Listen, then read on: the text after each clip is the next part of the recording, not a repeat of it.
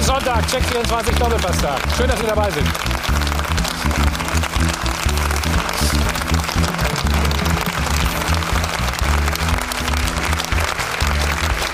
So, an diesem 25. Spieltag wurde mal richtig guter Fußball gespielt. So zum Beispiel gestern Abend ein Topspiel. Der Dortmunder Trainer Lucien Favre reckt zu Recht die Fäuste, freut sich über den Sieg seiner Borussia. Sie marschieren weiter. 68 Tore haben sie jetzt schon erzielt. Jetzt geht es am Mittwoch nach Paris in der Champions League und dann das große Revierderby. Und wir fragen natürlich, kann der BVB die Bayern vielleicht doch noch abfangen? So, die Proteste auf den Rängen an diesem Wochenende nach der turbulenten Woche waren ein bisschen sanfter, nicht mehr ganz so beleidigend. Trotzdem bleibt natürlich die Frage, können die Forderungen der Ultras erfüllt werden? Und welche Maßnahmen müssen jetzt endlich ergriffen werden? Denn ich habe in dieser Woche von keinem bisher gehört. Und täglich grüßt das Murmeltier, so heißt es, glaube ich. Bei Werder sagt man vielleicht eher ja, wöchentlich.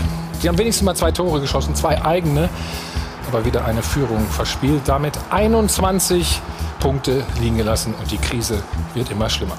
Er war ein hervorragender Fußballer, er ist ein herausragender Trainer. Er war unter anderem beim HSV, bei Borussia Dortmund und zuletzt auf Zypern. Begrüßen Sie bitte ganz herzlich Thomas Doll.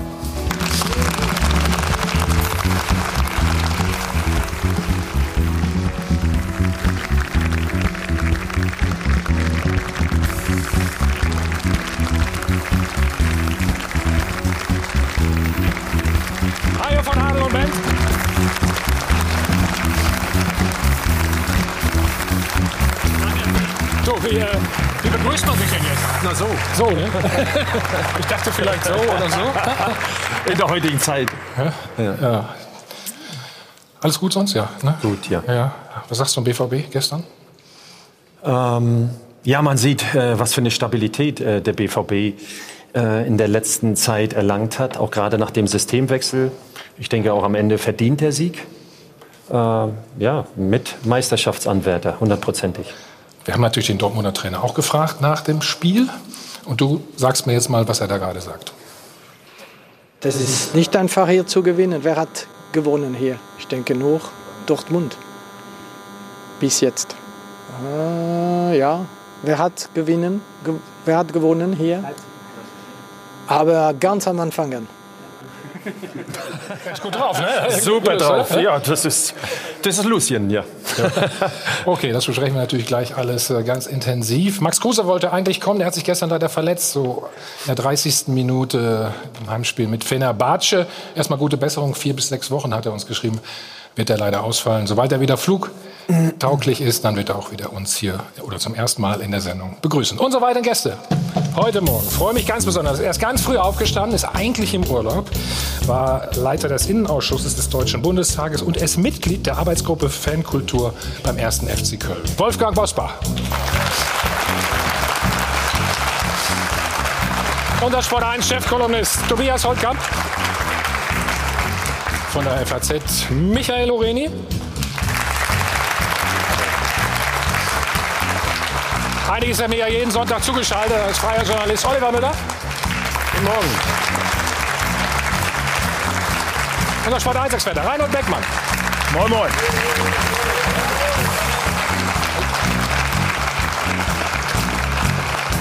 Reinhold, dein Applaus und natürlich auch äh, dein Erfrischungsgetränk. Kommt wie immer rein, das Ganze alkoholfrei. Und damit begrüße ich ganz herzlich Ruth. Guten Morgen. Einen schönen guten Morgen, hallo zusammen.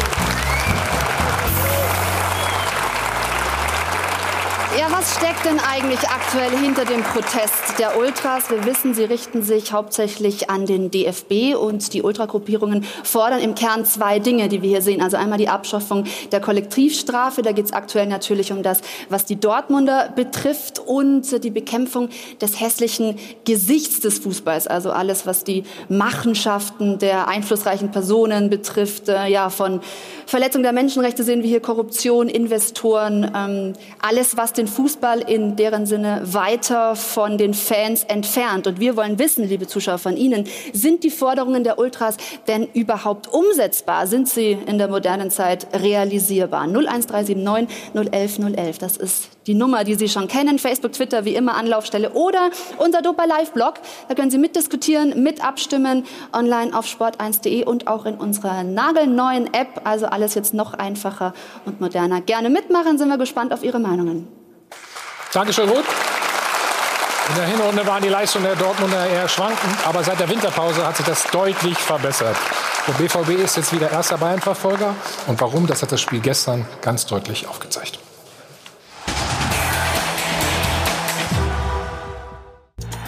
Ein hitziges Topspiel auf Augenhöhe.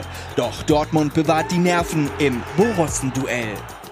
Der BVB kann abgezockt. Dortmund findet die perfekte Antwort auf die nervöse Anfangsphase. Erste Chance, 100% Ausbeute. Und auch nach dem Ausgleich reagiert Dortmund und zwar hellwach. Holland noch am Boden, Hakimi schon auf dem Weg zum 2 zu 1, Saisontor Nummer 68. So gut war Dortmunds Offensive noch nie. Und die Abwehr langt zu. Der BVB kassiert kaum noch Gegentore, sondern im Zweifel lieber eine gelbe Karte. Die Balance stimmt genauso wie die Punktausbeute. Dortmund hat in diesem Jahr sieben der acht Bundesligaspiele gewonnen. Dieser BVB ist Bayerns einziger Titelkonkurrent.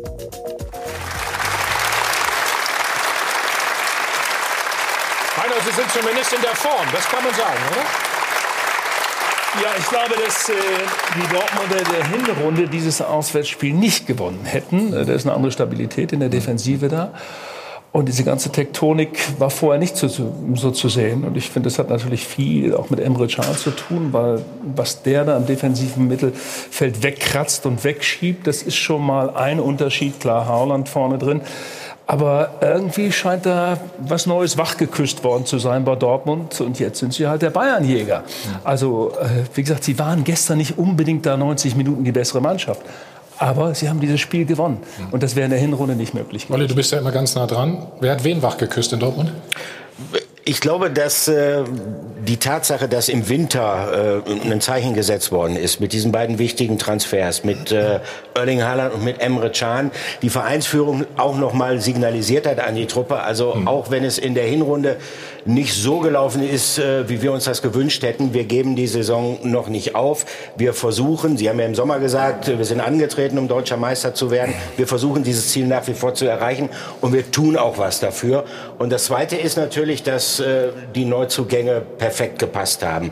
Äh, Emre Can, Reinhold hat es gesagt, ist, ist jemand, der äh, gleich von Beginn an Verantwortung übernimmt auf dem Platz. Einer, der auch dafür sorgt, dass sich die in Anführungsstrichen Künstler aus der Offensivabteilung an der Defensivarbeit äh, beteiligen. Holland ist ein Typ, der auch nicht nur trifft, sondern auch ins Pressing geht. Mhm. Und das sorgt für einen anderen Spirit in der Mannschaft. Das, glaube ich, ist der entscheidende Punkt. Mhm. Mats Hummels hat Folgendes gesagt, das schauen wir uns mal gerade an, Tobi.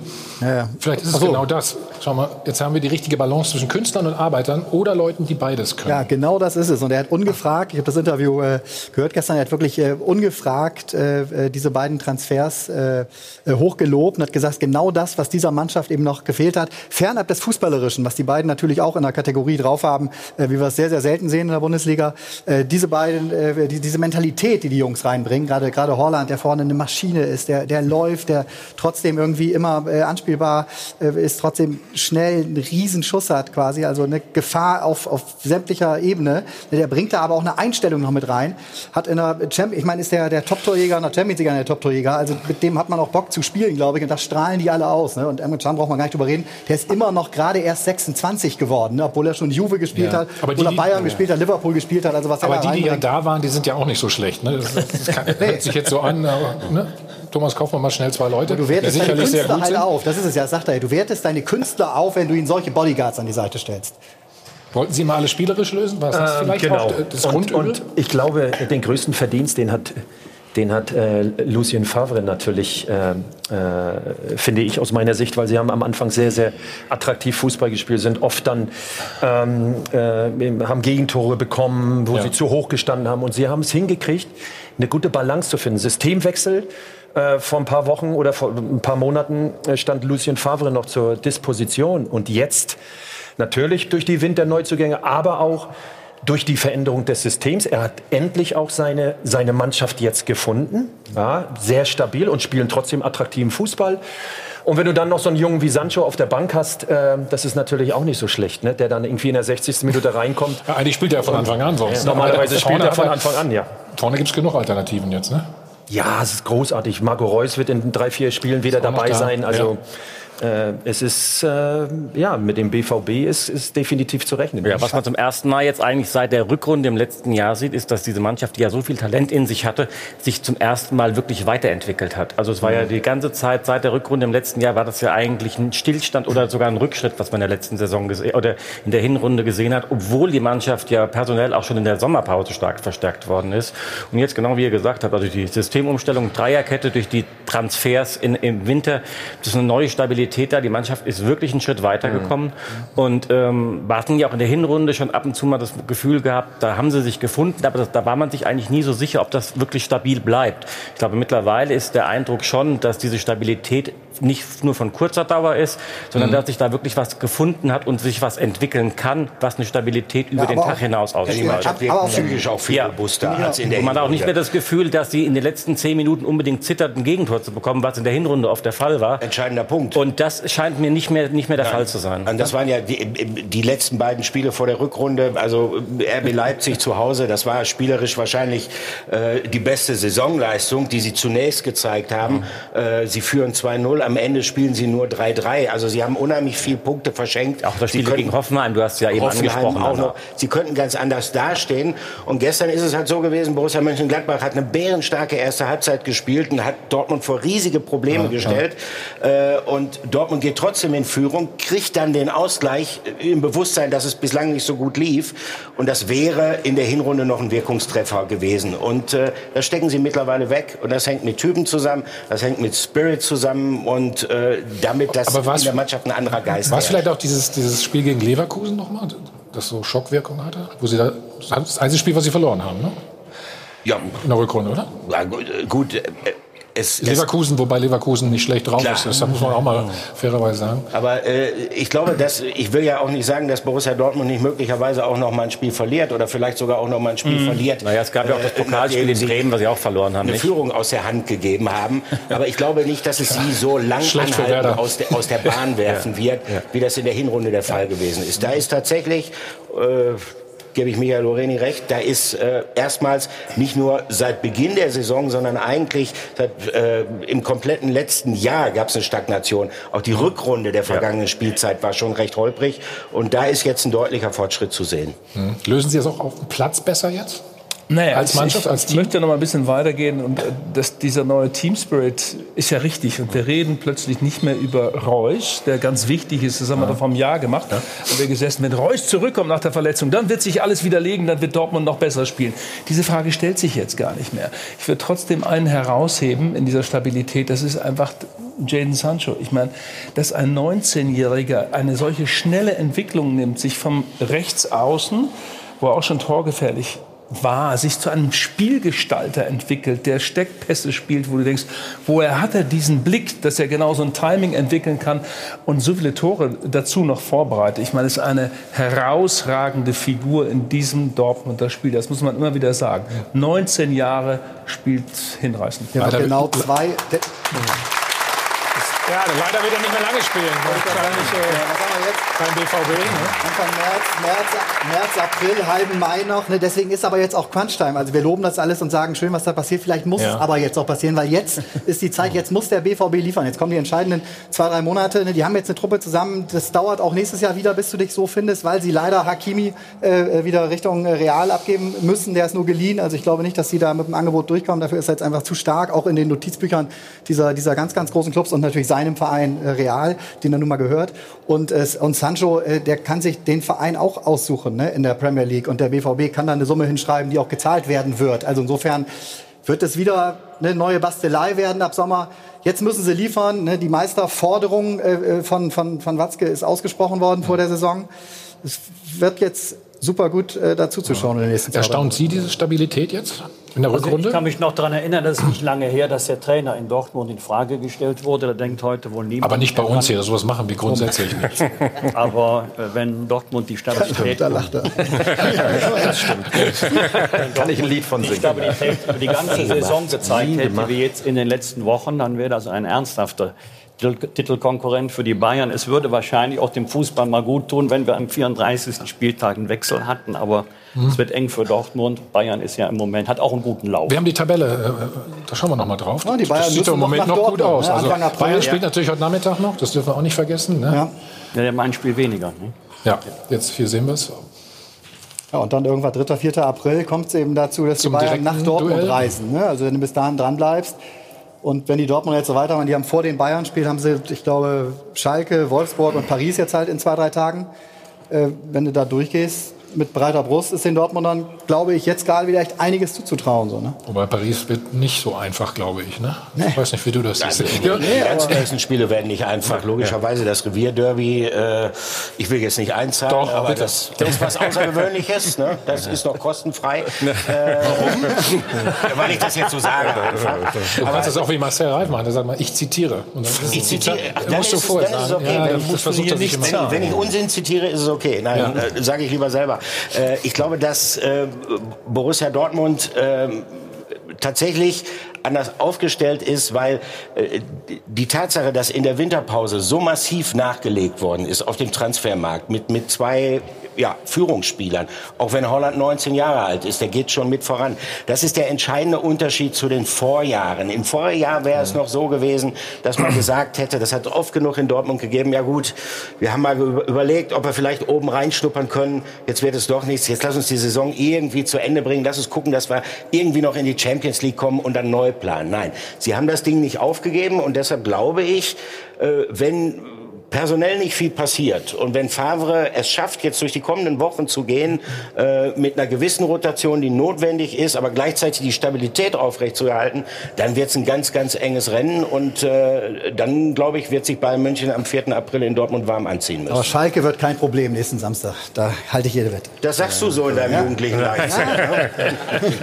Ja, man muss ehrlicherweise sagen, dass die Bayern ja jetzt in der Rückrunde wirklich den besten Fußball spielen ja. seit langer Zeit. Definitiv. Und äh, das wird sich auch international Gern geschehen. so schnell geht das. So schnell geht so, und, ähm, so macht man sich beliebt ja. hier bei uns. Ja, und, und, auch da muss man ehrlicherweise Nein, sagen, auch da hat man den Eindruck, ähnlich wie in Dortmund, dass das jetzt auch stabiler geworden ist, dass das nicht mehr die Mannschaft aus der Hinrunde ist. Und es war ja auch immer so, dass man gesagt hat, Dortmund oder Leipzig oder jemand, der, der eine Chance wittert auf die Meisterschaft, bekommt die nur, wenn die Bayern schwächeln. Äh, mit der Mannschaft der Hinrunde haben die Bayern geschwächelt. Jetzt schwächeln sie nicht und ich, für mich bleibt weiterhin äh, Bayern München der Favorit auf die Meisterschaft. Bevor, wir gleich mal ins Spiel reinschauen, gehe ich erstmal rüber zu Ruth. Er hat auch ein paar Reaktionen. Also es ist natürlich auch den Dortmundern nicht entgangen, dass sich da so eine kleine Veränderung aufgezeigt hat bei den Spielern. Also die Rückrunde wirklich deutlich verbessert. Da geht es eben auch um diese dreckigen Siege, die sie jetzt einfahren können, was sich geändert hat. Außerdem, ja, man zieht hier ein Fazit spielerisch noch Luft nach oben, kämpferisch aber top, absolute Steigerung. Und natürlich wird dann da eben auch Lucien Favre erwähnt, ähm, wo man hier noch mal rückblickend äh, sagen möchte, dass es tatsächlich sehr gut war aus der Fansicht, dass man äh, trotz teils unerklärlicher Auftritte nicht aus Aktionismus den Trainer irgendwann schon früher rausgeschmissen hat und plötzlich wird er sogar mit Kloppo verglichen. Ja, Emotionen kann er auch zeigen. Also erstmal stellt er den vierten Offiziellen in die Ecke und später äh, stürmt er wie Obelix in die raufende Herde. Das schauen wir uns natürlich gleich auch noch an im Bild. Und ich schaue mal, ob ich noch was zum Titelrennen hier auch finde. Ja, denke schon, dass Dortmund der einzige Verfolger der Bayern ist, weil Leipzig die Puste ausgehen wird und Dortmund jetzt eben auch hinten stabil ist. Und wir haben auch noch zum ja, Auftritt von Lucien Favre einen Kommentar online vom Kollegen Patrick Berger, der eben auch sagt, jetzt hat er wirklich auch das Feuer für den Titel. Thomas hat gerade auch wir haben alle ein bisschen geschmunzelt und gesagt, so schnell geht das. Ne? Also jetzt auf einer Stufe mit Jürgen Klopp dann auf einmal schon angekommen und das so ist, äh, das ist Fußball. Ja, oh, das ist Fußball. Ja. Gib mal ein bisschen. Ja, ja, ja. Alles rein. Thomas, was Ich habe extra mehr mitgenommen. Alles in Kannst, kannst, das wieder, äh, kannst das wieder gut machen? Wir schauen mal das 1 zu 0 uns an. Du analysierst das bitte mal für uns. Ähm. Also, Gladbach versucht rauszuspielen. Ja, und man sieht auch ne, ganz, dieses, ja. dieses Gegenpressing direkt von, von, von Dortmund. Äh, großartig, jeder im richtigen Raum. Und das ist natürlich eine Aktion. Sehr schön. Äh, Ich würde jetzt nicht sagen, da sehe ich den jungen Doll, aber äh, so arrogant würde ich, so arrogant würde ich jetzt nicht sein. aber drei Mann mit einer, mit einer Bewegung ähm, und dann auch noch gegen seinen alten Verein. Du, du wolltest sagen, du fandst das doll, ne? Ja, ich fand das sehr doll. Großartige Aktion. Also das macht das super, lässt natürlich drei Ja. Leute da aussteigen. Ja. Lass uns noch mal ähm, auf die Entstehung gleich schauen. Ja, man Hier, sieht der Ball auch im Mittelfeld, genau. kommt jetzt zu Stindl. So. Ja. Und aber auch die beiden Angriffsspieler gehen dann auch wieder direkt auch wieder zum Pressen zu dem Spieler, der den Ball bekommt. Und das ist, weil sie eng zusammen agieren, ist richtig gut in dem Moment. Und äh, ja, so kannst du einen Ball gewinnen dann. Ein Fehler gemacht wird, bist du, bist du dann sofort zur Stelle. Ja. Ist das das Problem, wenn man immer rausspielen will? Dass sowas passieren kann einfach? Äh, es sieht natürlich sehr gut aus, wenn du dich dann befreist, weil man hat gesehen, die, die, Wenn die Abwehrreihe von Borussia Dortmund ist jetzt nicht im Bild. Das heißt, der Abstand dahin wäre sehr, sehr groß. Groß, ja. Wenn du dann in diesen Raum reinkommst, dann wird es gefährlich für Borussia Dortmund. Aber man sieht, es ist mehr gefährlich gewesen für Borussia Mönchengladbach. Und da sollte man oft überlegen, ob man dann, gerade wenn es 0-0 steht, dann auch äh, solche Vari so eine Variante dann auch wählt. Weil äh, Mannschaften wie Borussia Dortmund oder Leipzig, die nutzen sowas gnadenlos aus durch die individuelle Stärke. Das Erstaunliche ist ja eigentlich, Reinhold, dass Gladbach bis dahin die dominierende Mannschaft war. Ne? Ja, war an dem Spiel so. Deshalb habe ich es vorhin gesagt. Äh, Das ist so ein Spiel, was eigentlich gar nicht so auf dem Tisch lag für Dortmund, um es zu gewinnen. Also äh, das, wie gesagt, ist so ein bisschen Bayern gehen. Die Bayern haben das ja perfektioniert, dass sie Spiele gewinnen können, in denen sie auch mal nicht dominieren. Und gestern hatte Dortmund so ein bisschen was von diesem Bayern gehen, wo ich sage, das ist das, was sie in der Hinrunde nicht hingekriegt haben. Gestern hat es funktioniert. Auch dann in der entscheidenden Situation wie hier, so diese eine Schwäche auszunutzen, ist beim 2-1 übrigens auch so, zu sagen, jetzt machen wir das Tor und dann ist wieder cool, können wir uns ein Stück zurückziehen, können wir versuchen, das Spiel einigermaßen zu beherrschen. Das ist neu. Ich glaube, das sind aber zwei Sachen. Das eine ist, diese, diese Schwäche auszunutzen sozusagen und dann äh, sich in die äh, sehr aussichtsreiche Torabschlussposition zu spielen. Aber dann, und das ist die neue Qualität, eben auch diese individuelle Klasse zu haben, äh, die du bei... Ähm, sowohl beim 1-0 siehst, ne, wie er sich nach wunderbar da eben dreht im, im allerletzten Moment und damit zwei Abwehrspieler ins Leere laufen lässt äh, und dann den Ball da auch erstmal nach unter, das musst du auch schaffen, den da unterzubringen. Genauso auch Hakimi dann. Ne? Also das äh, war nicht ganz so leicht, wie es vielleicht aussieht. Also das Tor Aber diese individuelle. Klasse war auch in der Hinrunde schon da. Ich meine, die haben sie jetzt glaub nicht ich in der auch, letzten ja. Woche einzeln dazugelernt, sondern das ist das, was du dir zutraust, wenn es läuft, wenn du das Gefühl hast, ich bin im richtigen Team, ich habe die, ich Ja, ja. habe diesen Spirit in mir. Komm, ich Und lege dann noch mal drei Euro rein, weil ein bisschen Glück gehört natürlich auch dazu, was sie jetzt haben. Weil wir hätten auch kurz vor Schluss noch das, Ich zahle auch hätten gerade noch das, das Was ist denn jetzt los mit euch? Warte mal. Hätten wir gerade noch das das 2-2 kriegen können. Das war völlig offensichtlich. In der Hinrunde haben sie sowas eigentlich ständig gekriegt. Das war eine Riesenchance für Borussia Mönchengladbach, obwohl sie vorher in der zweiten Halbzeit praktisch keine ernsthafte Chance hat. Und er steht vollkommen frei und, und schiebt ihn am Tor vorbei. Ich mache immer einen Vorschlag. Wir machen, gleich, wir machen gleich weiter mit dem Spiel, mit den strittigen Szenen übrigens. Es gab eine Rudelbildung, über die müssen wir reden. Und dann gab es natürlich einen, genau, aus Gladbacher Sicht ein Elfmeter, aus Dortmunder, naja, eher weniger. Alles das gleich bei uns. Also Tom, geht- machen wir weiter mit dem Topspiel. Kurze Pause und ihr gebt mal jetzt die Kohle her.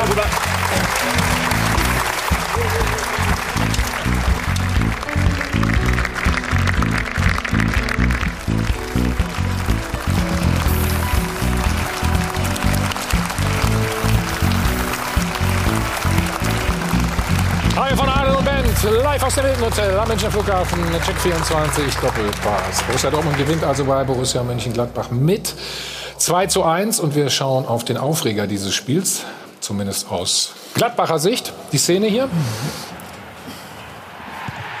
Reinhold Elfmeter, ja oder nein, sag du gegen Hofmann.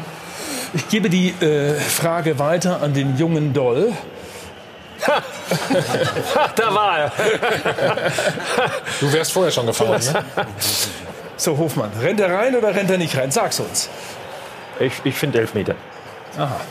Ein Stürmer. Check, check, complete. Thomas sagt nein, weil er ist Abwehrspieler. Haben wir uns eben abgesprochen. Als Abwehrspieler sagst du natürlich, nee, den Ball kriegt er ja nie im Leben mehr. Ja, aber er lief ja vorher auch in, in, in, in eine andere Richtung und dann kommt der Rückpass äh, von, von Zagadou und ich glaube, deshalb hätte er ihn nicht mehr gekriegt. Glaube ich. Ist das ein Also ist für dich kein Elfmeter. Ist Das das ist ein Nein, für Kriterium? mich wäre es genau kein Elfmeter. Ich gebe aber zu, dass man da auch zu einer anderen Einschätzung kommen kann.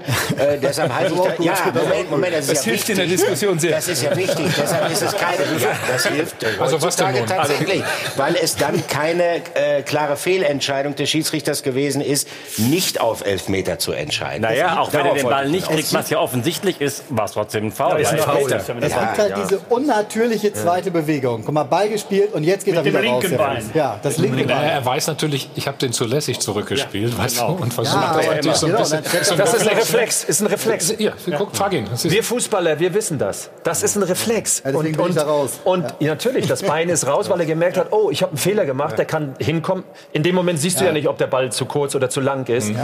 Äh, und äh, für ja mich, ich kann Marco Rose verstehen, dass er angefressen Wir war. haben in der Werbepause gerade schon über dieses Check Completed äh, gesprochen, wo ihr ganz Hat kurz der an- Stegemann gesagt, Check completed. Nicht Boarding completed, Der meinte Check ja. Flug gedacht hast. Genau, insofern hat er ja schon ein Signal bekommen aus Köln, dass da eben hieß, wir haben es uns angeschaut, alles gut, weiterspielen.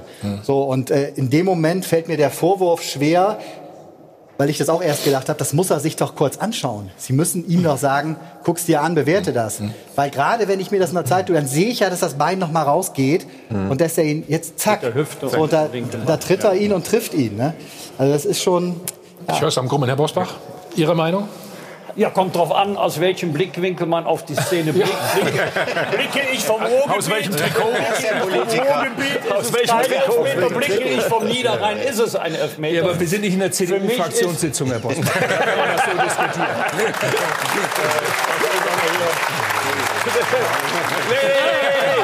Das war ein guter. Reinhold wollte nur sagen, wir schätzen Muss man, ich zahle hier Kante. nicht für die CDU an. Klare Kante forderst du natürlich. Ne? Für, für mich ist die entscheidende Bewegung mit dem linken Bein und mit der Hüfte. Und der ewige Streit, wann ist eine klare Fehlentscheidung, eine klare Fehlentscheidung, wird immer bleiben. Es werden immer Interpretationsspielräume geben. Der Kölner Keller hat offensichtlich gestern nicht eingegriffen, aber wir, wir haben es natürlich einfacher. Die haben wir ihm was gucken uns jetzt gesagt, die Szene ja. 87 Mal an. Der Schiedsrichter muss im Bruchteil einer Sekunde entscheiden, ob er pfeift oder nicht. Aber es wird nicht besser, auch je öfter wir gucken. ja, der Schiedsrichter nicht, der Keller, der Keller Der kann Keller aber schon. ja, aber ne? der Schiedsrichter auf dem Platz nicht. Ja.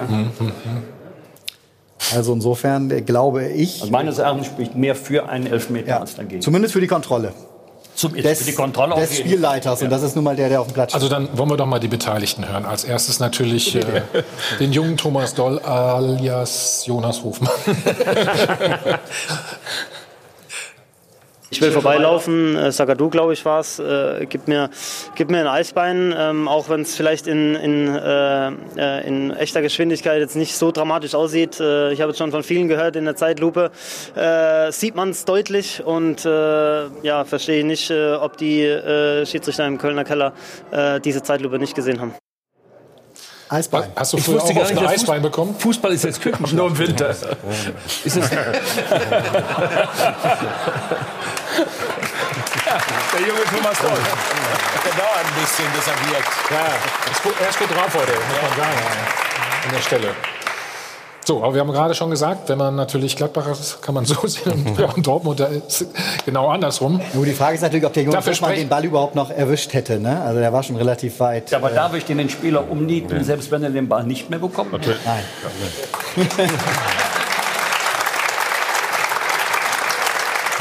Naja, ein bis- bisschen wehtun muss das im Fußball auch ab und zu mal. Also jetzt hören wir die beiden Trainer, das wollte ich eigentlich kurz damit sagen. Marco Rose beginnt und dann Lucien Favre.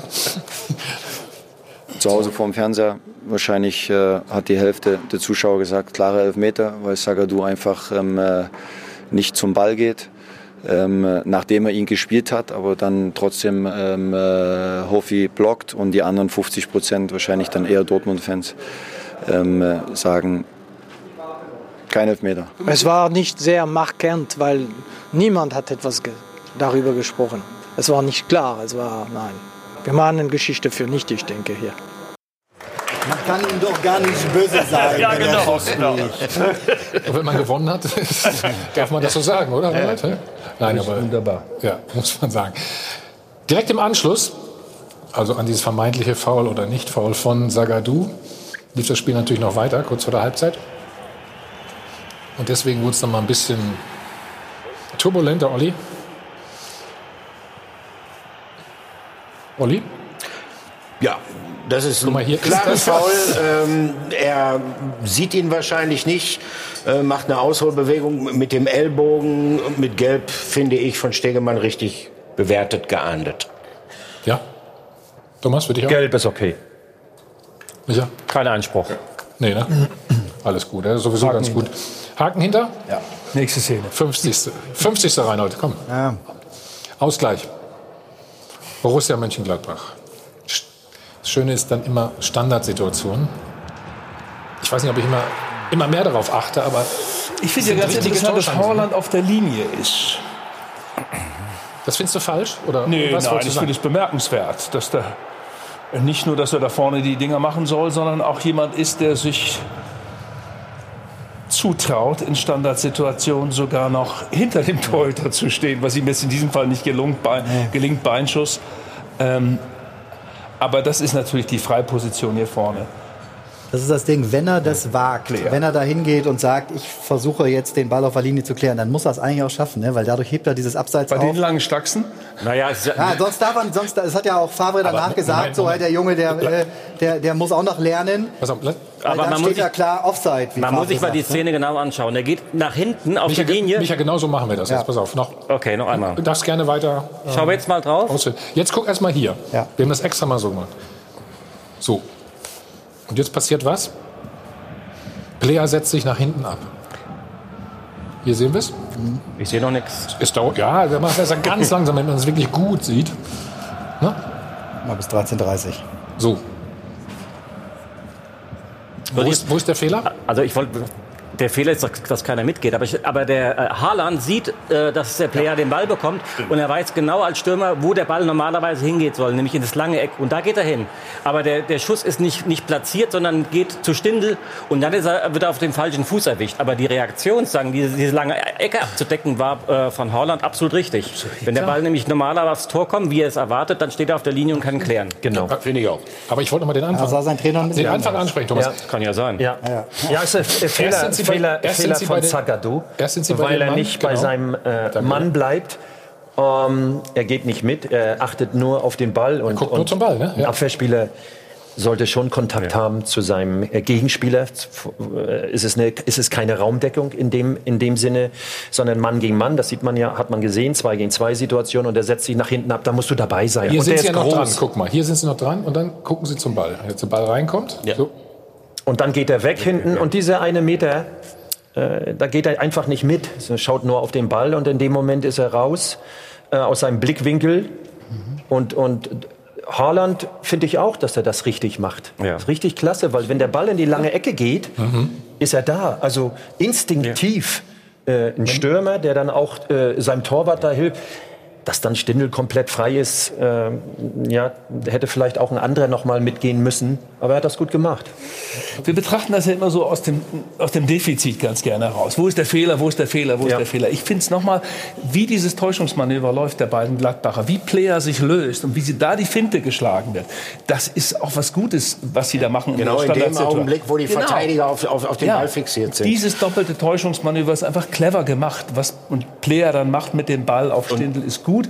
Und auch Haaland ist gut, nur die langen Stachsen kriegt er da nicht mehr geordnet. Und äh, ich finde, das ist ein Tor, was in dieser Form bei viel Proben, Üben von Standards immer wieder passieren wird. Das ist ja der Punkt. Also man redet viel über, was ist jetzt die beste Aufteilung bei gegnerischen Standards, bei Ecken, Raumdeckung, Manndeckung, eine kombinierte Form. Äh, Du wirst immer diese Situationen haben, wo die Verteidiger halt in dem Augenblick auf den Ball gucken, auf den heranfliegenden Ball gucken und der clevere Stürmer wird genau in dem Augenblick versuchen, sich zu lösen. Äh, deshalb glaube ich, das äh, ist, ist fast ein Unforced Error. Also ich meine, was soll der Verteidiger guter, machen? guter, nein, also in der Situation äh, kann er sich besser verhalten, Zagadou, weil es war kein Blocken.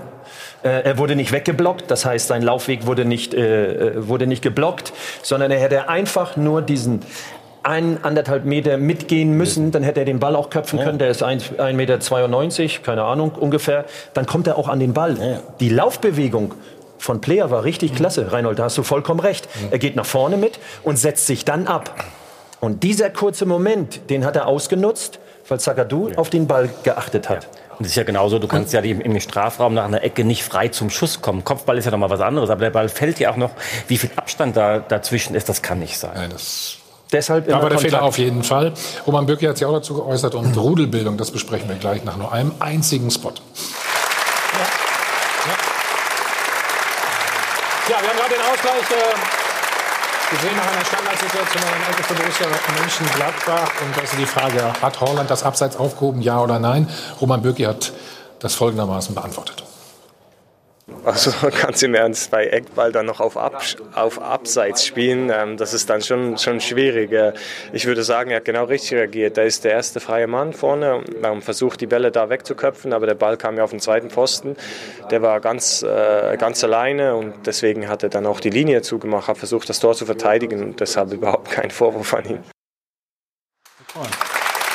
Absolut richtig, sagt Thomas Klapp. In der Runde sind wir uns einig. Uns noch der Siegtreffer ähm, des BVB. Kimi war der Torschütze. Kommt, kommt, kommt. So. Thomas? Also erstmal das Duell hier Holland gegen Ginter. Genau, das Duell. Und ich glaube, dass sie ein bisschen abgeschaltet haben. Das war mein Eindruck, als ich das Spiel gestern gesehen habe. Ähm, haben wahrscheinlich gedacht, dass Dortmund den Ball jetzt raus, äh, rausspielt. Stehen äh, meiner Meinung nach zu hoch. Gladbach in dem Moment, weil sie keinen Zugriff haben auf den Mann, der den Ball hat. Vielleicht zehn Meter nach hinten abklappen, wäre in dem Moment einfach die bessere Lösung gewesen, weil dann kommst du nicht in so eine 1-1-Situation. Dann Hakimi startet durch. Ich glaube, das ist Sancho, ne, der den Ball spielt. Ja. Und äh, ja, jetzt kommt die Situation. Ja, Sie stehen einfach zu hoch. Ja. Und du hast keinen Druck auf den äh, Ballführenden. Und dann ist der, das ist einfach zehn Meter zu hoch, wo sie da stehen. Und dann ist es leicht, den Ball durchzustecken. Ein bisschen Glück beim Abschluss, weil der erste Kontakt war gar nicht so gut. Nee, der hier, ne, der hier, ne? Und, und, und, und äh, der, äh, Sommer ist auch noch ein bisschen ins Strauchen gekommen. Also hat Glück gehabt bei der Aktion. Aber äh, gut rausgespielt. Ich glaube, man muss noch mal gucken, was äh, Sascha Stegelmann mit seiner Körpersprache signalisiert. Und ich glaube, das hat die Gladbacher irritiert. Das heißt, da liegen zwei verletzte Mhm. Spieler am Boden und Stegelmann bleibt ganz lange da, guckt selbst noch hin. Soll ich es hier unterbrechen? Müssen wir darauf achten, Stegelmann ist sich seiner Situation auch nicht ganz sicher. Guck mal, jetzt bleibt er stehen, Ja. guckt auf die Bei beiden, den was soll beiden. ich machen? Was? Und dadurch sind die Gladbacher irritiert in dem Moment. Denken, gibt es jetzt einen Pfiff oder nicht? Und das führt natürlich zu diesem Defizit. Da sind nur drei hinten im Zentrum. Und, Und Emre Can hebt, glaube ich, den Arm auch noch Ja. im Mittelfeld. Ja. Also, ist mir so aufgefallen, Thomas. Ja. Trotzdem aber ist die null. Du hast, ja, Unterbrechen du, oder hast ja, du hast ja viel Erfahrung, das haben wir eben mitbekommen. Ne? Aber du weißt, wenn der Schiedsrichter nicht pfeift, dann, Dann pfeift er nicht. dann geht's weiter. So, eine Szene haben wir noch, äh, habe ich Ihnen versprochen, nicht versprochen wollte ich schon sagen. Angesprochen habe ich sie natürlich auch. Und zwar hier unten, Sancho. Das Spiel geht erstmal weiter, das ist vor allen Dingen. Und dann Aber jetzt kommt der Jetzt Mediator, kommt jetzt kommt, der Ruhestifter mit dieser französischen Lucien Favre. Ruhe. Vermittelt er an dieser Stelle. Haut sich nicht in welcher Super. Sprache er es macht, aber er löst es quasi auf. Das hat man lange nicht gesehen. Lucien Favre auf dem Platz. Ja, kommt wieder meine Frage an dich. Darf er überhaupt die Coachingzone verlassen heutzutage? Das ist ja immer dasselbe. Er kennt ja auch die Gladbacher Spieler gut. Ja, weil, weil niemand bei ihm damit rechnet, passiert ja Genau, meistens auch das ist nichts. der Punkt. Es hat tatsächlich schon zwei weitere Situationen Ja? in dieser Saison gegeben, Wo er es wo er hat. deutlich außerhalb der Coachingzone gestanden hat. Einmal stand er sogar in der Coachingzone seines Kollegen. Äh, also da wären andere Trainer äh, wahrscheinlich aus dem Verkehr gezogen worden. Aber es ist Lucien Favre, Gentleman-Image, da passiert nichts, keiner rechnet damit. Ich glaube, aber dass er er, ist, er ist mit Feuereifer natürlich bei der Sache. Schützen wollte. Äh, und äh, es wird ihm auch nicht gerecht, wenn man ihm ihm unterstellt, oh, er ist nicht emotional. Er, er ist sehr emotional. Er ist nur nicht jemand, der jetzt regelmäßig, ich sag mal, den Affen an der Seitenauslinie macht. Aber wenn es ihn packt, wir sehen es ja.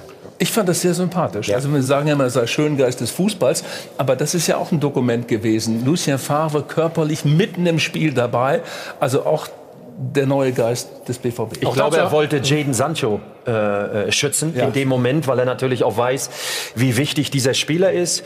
Kann auch mal sein, dass er vielleicht dann über die Stränge schlägt und dann bist du auch mal schnell rot gefährdet und dann hast du den Jungen für ein paar Wochen nicht. Also mh, ich denke schon, dass er das äh, erkannt hat und äh, ja, war gut zu sehen. Also ich fand trotzdem, dass der Schiedsrichter das auch richtig gut gemacht hat. Ne? Nicht Ja, ja. überreagiert, sondern beiden gibt er die gelbe Karte, haben wir gerade gesehen. Aber Lucien Favre hat sich natürlich auch zu diesem Thema nochmal geäußert. Ich wollte nicht, dass unsere Mannschaft sich ärgert und ich wollte vor allem, dass beide Mannschaften ruhig bleiben und weiter Fußball spielen. Vor allem unsere Mannschaft. Wenn du dich ärgerst, du kontrollierst nicht deine Emotionen, du spielst nicht gut nachher. Ich glaube, dass er Jaden einfach wegziehen wollte, weil äh, ähm, es, es, es braucht kein Mensch äh, in dieser Situation, auch in, in diesem, äh, bei so einem Spiel. Klar, es ist hitzig, ähm, es geht um, um viel, aber ähm, ja, wir müssen da einfach uns äh, besser verhalten und cool bleiben. Wunderbar, alles gesagt. Ja, bitte. Es gab, es gab einen kurzen Augenblick, ich meine, das war Player, äh, der dann eben mit der Hand kam, als die Situation eigentlich schon bereinigt schien und die beiden einmal sozusagen ihre, ihre Frisuren äh, gegenseitig gecheckt haben in, in kurzer Stirndistanz. Da kam mal die Hand nochmal an den Hals von, von Player und äh, ich glaube, der ist ganz ohne Karte rausgegangen. Ähm, also das war in meinen Augen ein Thema, das ist ja ein bisschen schwierig, da die Übersicht zu behalten, wenn du ehrlich Ja, bist, ja, ne, als Schiedsrichter. Also ich meine, äh, Aber haben nicht alle am Ende den gleichen Friseur oder so? Die bestellen Ja, ja, es war tatsächlich so, dass äh, am, am Tag vorher äh, ein paar Gladbacher und ein paar Dortmunder sich gemeinsam diesen, äh, ist mir der Name gerade wieder entfallen, äh, äh, diesen, diesen Burschen da aus England bestellt hatten, der dann im Hotel war. Jetzt schon und wieder? nochmal Kampffrisur. Ba- beide, Kampffrisur beide hat. hatten diesen Star-Friseur vorher bestellt. Es gibt und nur eine Borussia. damit- ja. okay, gut. Jetzt hast du was dazugelernt. Nee, dazu haben wir jetzt keine Analyse-Szenen, was die, was die, den Haarschnitt angeht. muss ich an der Stelle sagen. Undercut. Aber Du hattest ja gerade von deinem Lieblingsspieler gesprochen, Sancho. Der ist dann reingekommen von der Bank. Schauen wir noch mal auf eine Riesenchance. Reinhold, das Schöne dabei finde ich, dreht er schon ab? Glaubt er, dass der Ball drin ist? Pass auf jetzt. Ja? Ja, ne? also ein bisschen, Bereit zum Da war die Faust schon raus. Ja. Definitiv. Deswegen haut er den zweiten Ball auch sogar durch, die, durch den 16er. Ich fast aus dem schon in der Ecke. Natürlich überlegt, welche Kamera gehe ich? Ja. 19 Jahre. Hey, Aber die Frage ist auch, wie kann der wieder rausgehen? Ne? Na gut. Aber hier, hier sehen wir es, guck mal, da ist er schon weg. Aber er ist, ich meine, in solchen Situationen merkt man halt noch, äh, wie jung er ist. Und es ist phänomenal, was er leistet.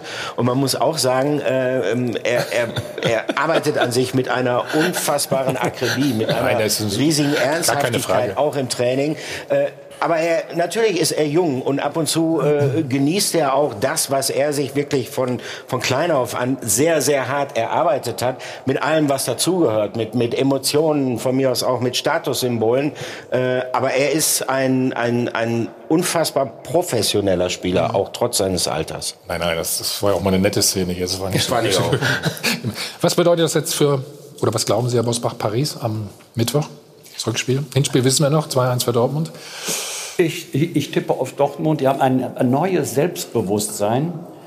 Und in solchen Situationen gelingen auch Sachen, die dir vielleicht in der Hinrunde noch gar nicht gelungen wären. Und das hat sicherlich nicht nur, aber auch mit den Einkäufen in der Winterpause zu tun. Und Paris Saint-Germain ist eine Diva, unberechenbar in jeder Hinsicht. Äh, Aber deren Spiel wurde abgesagt jetzt, ne? Bitte? Deren Spiel Ja. ist abgesagt worden, ne? In Straßburg. In Straßburg, genau. Ist das ein Vorteil, ein Nachteil? Ach, ich, Paris ist, äh, Paris ist nicht einzuschätzen. Also bei dem Potenzial, was da ist. Aber in beiden auch- Richtungen In beiden Richtungen. Sie können genialen Fußball spielen für einen Tag und eine Woche später erkennst du sie nicht wieder. Also ich glaub, Also das ist für äh, Ein kein Tag wäre schon, wär schon zu viel wahrscheinlich dann am Mittwoch, wenn Sie den hätten. Egal. Wir sind natürlich auch wieder für Sie dabei. Dienstag Fan Talk, Mittwoch Fan Talk und gleich reden wir über das Thema der Woche oder des letzten Wochenendes. Die Forderungen der Ultras, sind sie überhaupt umsetzbar, erfüllbar? Ist alles gleich bei uns.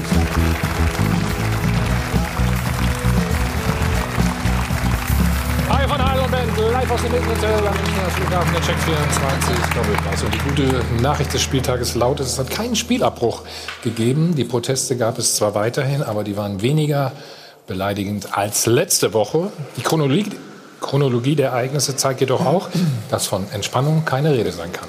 So schaut's aus.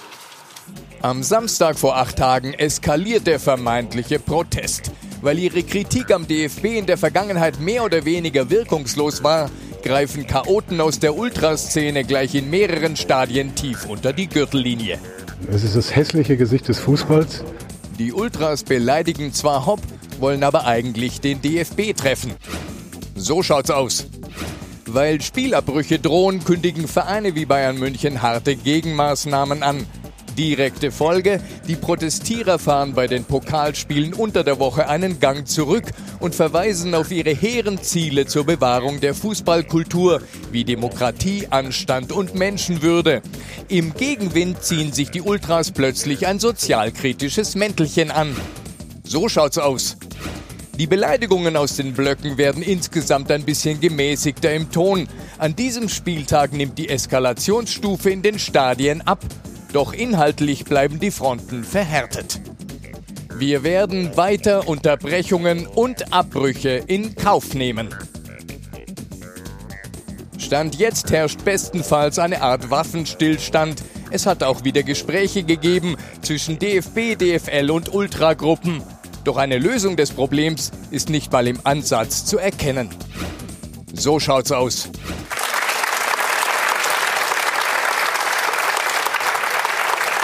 Reinhold, sind die, sind die, Reinhold, sind die Forderungen der Ultras überhaupt umsetzbar aus deiner Sicht?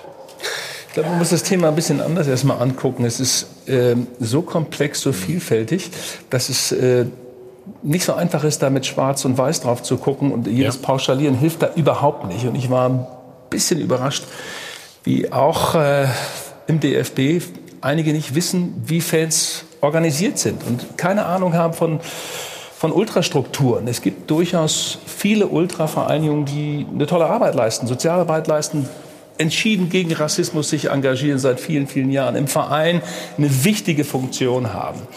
Äh, das jetzt von der anderen Seite zu pauschalisieren als, oder zu kriminalisieren, ist auch der falsche Weg. Ich mhm. war auch ich habe zu viel Hoffnung in Fritz Keller gesetzt, war aber letzte Woche sehr enttäuscht bei seinem Auftritt im Sportstudio, weil ich gemerkt habe, der weiß über bestimmte Strukturen der Fanszene gar nicht Bescheid. Äh, das hat er jetzt, glaube ich, ein bisschen nachgeholt unter der Woche. Also es hilft da kein Pauschalieren. Ich bin ja froh, dass gestern auch die Ultraszene äh, anders aufgetreten ist. Teilweise mit kreativen Spruchbändern unterwegs war. Es ist Einige sagen Kulturkampf, es ist möglicherweise auch ein Klassenkampf. Es gibt unterschiedliche Betrachtungen, wo der Fußball sich hinentwickeln soll. Die Ultras sind gegen diese knallharte Kommerzialisierung. Und in der Bundesliga auf der anderen Seite gibt es halt Kräfte, die wollen die Stehplätze weghaben. Die wollen Fußball zum Operettenpublikum machen. Und das ist leider auch der Fall. Ist auch nicht richtig, sagst du. Nein, das ist der falsche Weg. Den empfehle ich mal einen Besuch bei Arsenal London.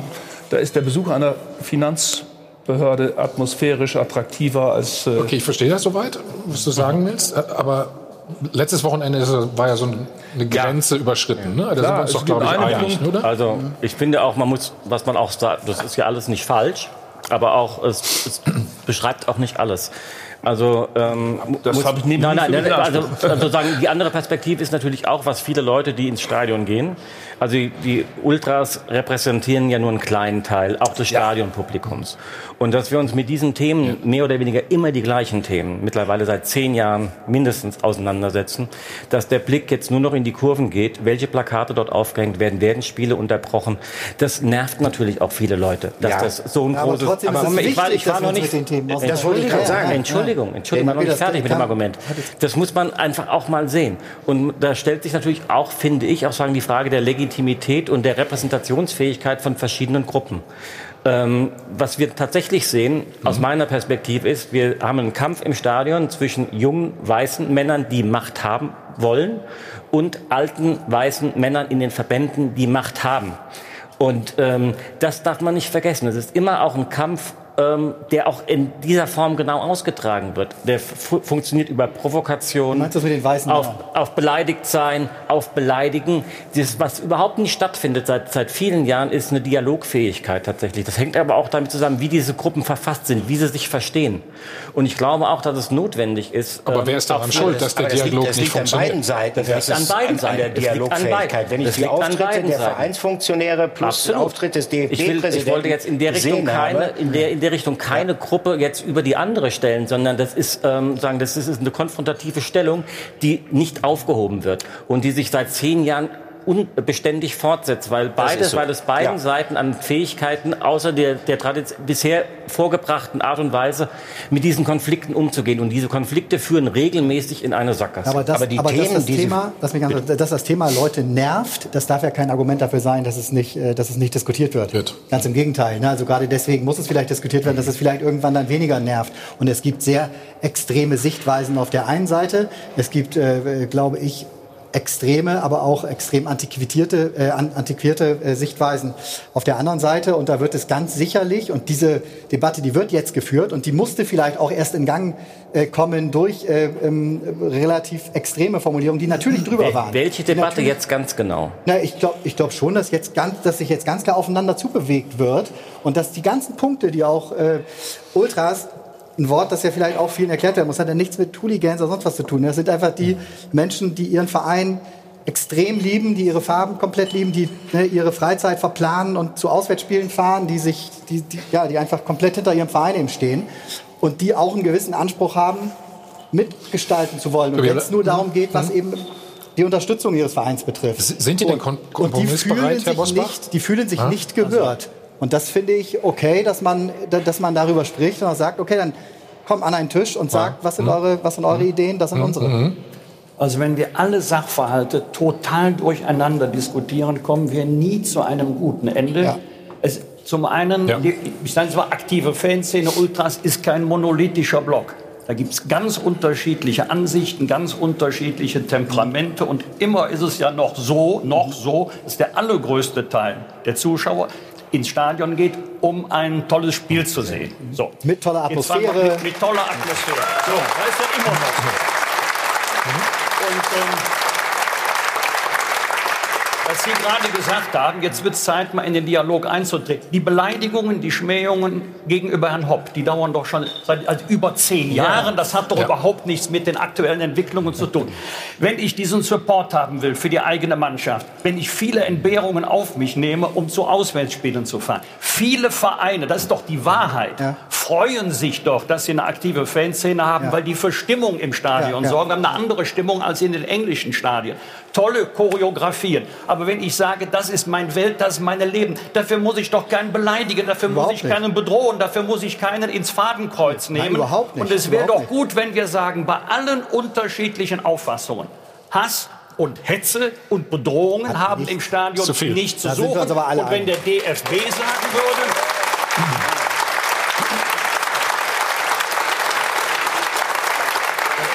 Und, und es wäre auch gut, wenn der DFB sagen würde, wir schützen die Ehre von Menschen, unabhängig davon, ob es sich um Herrn Hopp handelt oder um einen schwarzen Spieler, der aus irgendwelchen äh, Gruppen oder Szenen heraus rassistisch beleidigt wird. Da darf es keinen Unterschied geben. Jetzt kommen wir mal zu der Frage Kollektivstrafe.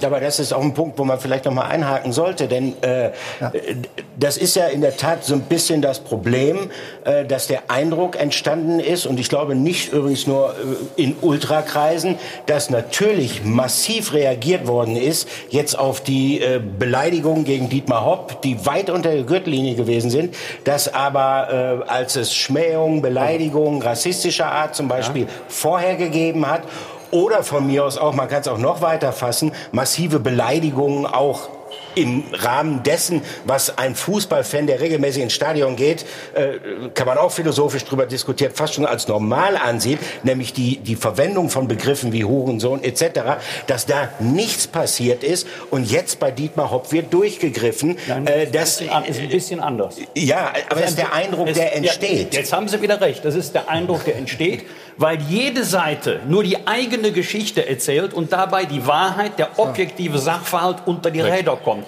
Das alles hat doch eine Vorgeschichte. Das ist ähm, der, der lange und mühsame Dialog des vielgescholtenen DFB-Präsidenten Reinhard Grindel. Was hat der Ja. Mann sich alles anhören müssen? Der hat den Dialog mit der akti äh, aktiven Fanszene gesucht. Und der hat auch, er war es, der dem Kontrollausschuss aufgefordert hat, keine Kollektivstrafen mehr zu beantragen. Kommt total unter die Räder in der gesamten Debatte. Dann gibt es im November 2018 die Bewährungsstrafe Ausschluss Borussia Dortmund. Borussia Dortmund hat diese Strafe akzeptiert. Dann kommt es ein Jahr später zu den erneuten Vorkommnissen in Hoffenheim. Ja, liebe Leute, was soll die DFB-Sportgerichtsbarkeit denn anderes machen, als zu sagen, die Bewährungsauflagen haben offensichtlich nicht gewirkt. Jetzt kommt Sanktion und 2019 ist aus der Kurve von Borussia Dortmund gesungen, nie wieder Hoffenheim, schalalala. Was soll denn, weil sie gewusst haben, was auf sie zukommt, kaum macht die DFB-Sportgerichtsbarkeit ernst, fängt das ganze Theater an. Ich will auch keine Kollektivstrafen, weil man immer Unschuldige mittrifft. Aber ein Blick in die Kurve sagt uns doch, es gibt Maskierungen, es gibt einheitliche Kleidung, dann ist es unglaublich schwer, die Störer zu Aber- identifizieren. Übrigens Ja. trotz Vermummungsverbot, was auch in Stadien gilt. Und jetzt bin ich auch fertig. Meinungsfreiheit haben wir ja, Herr ist alles gut. Also von daher.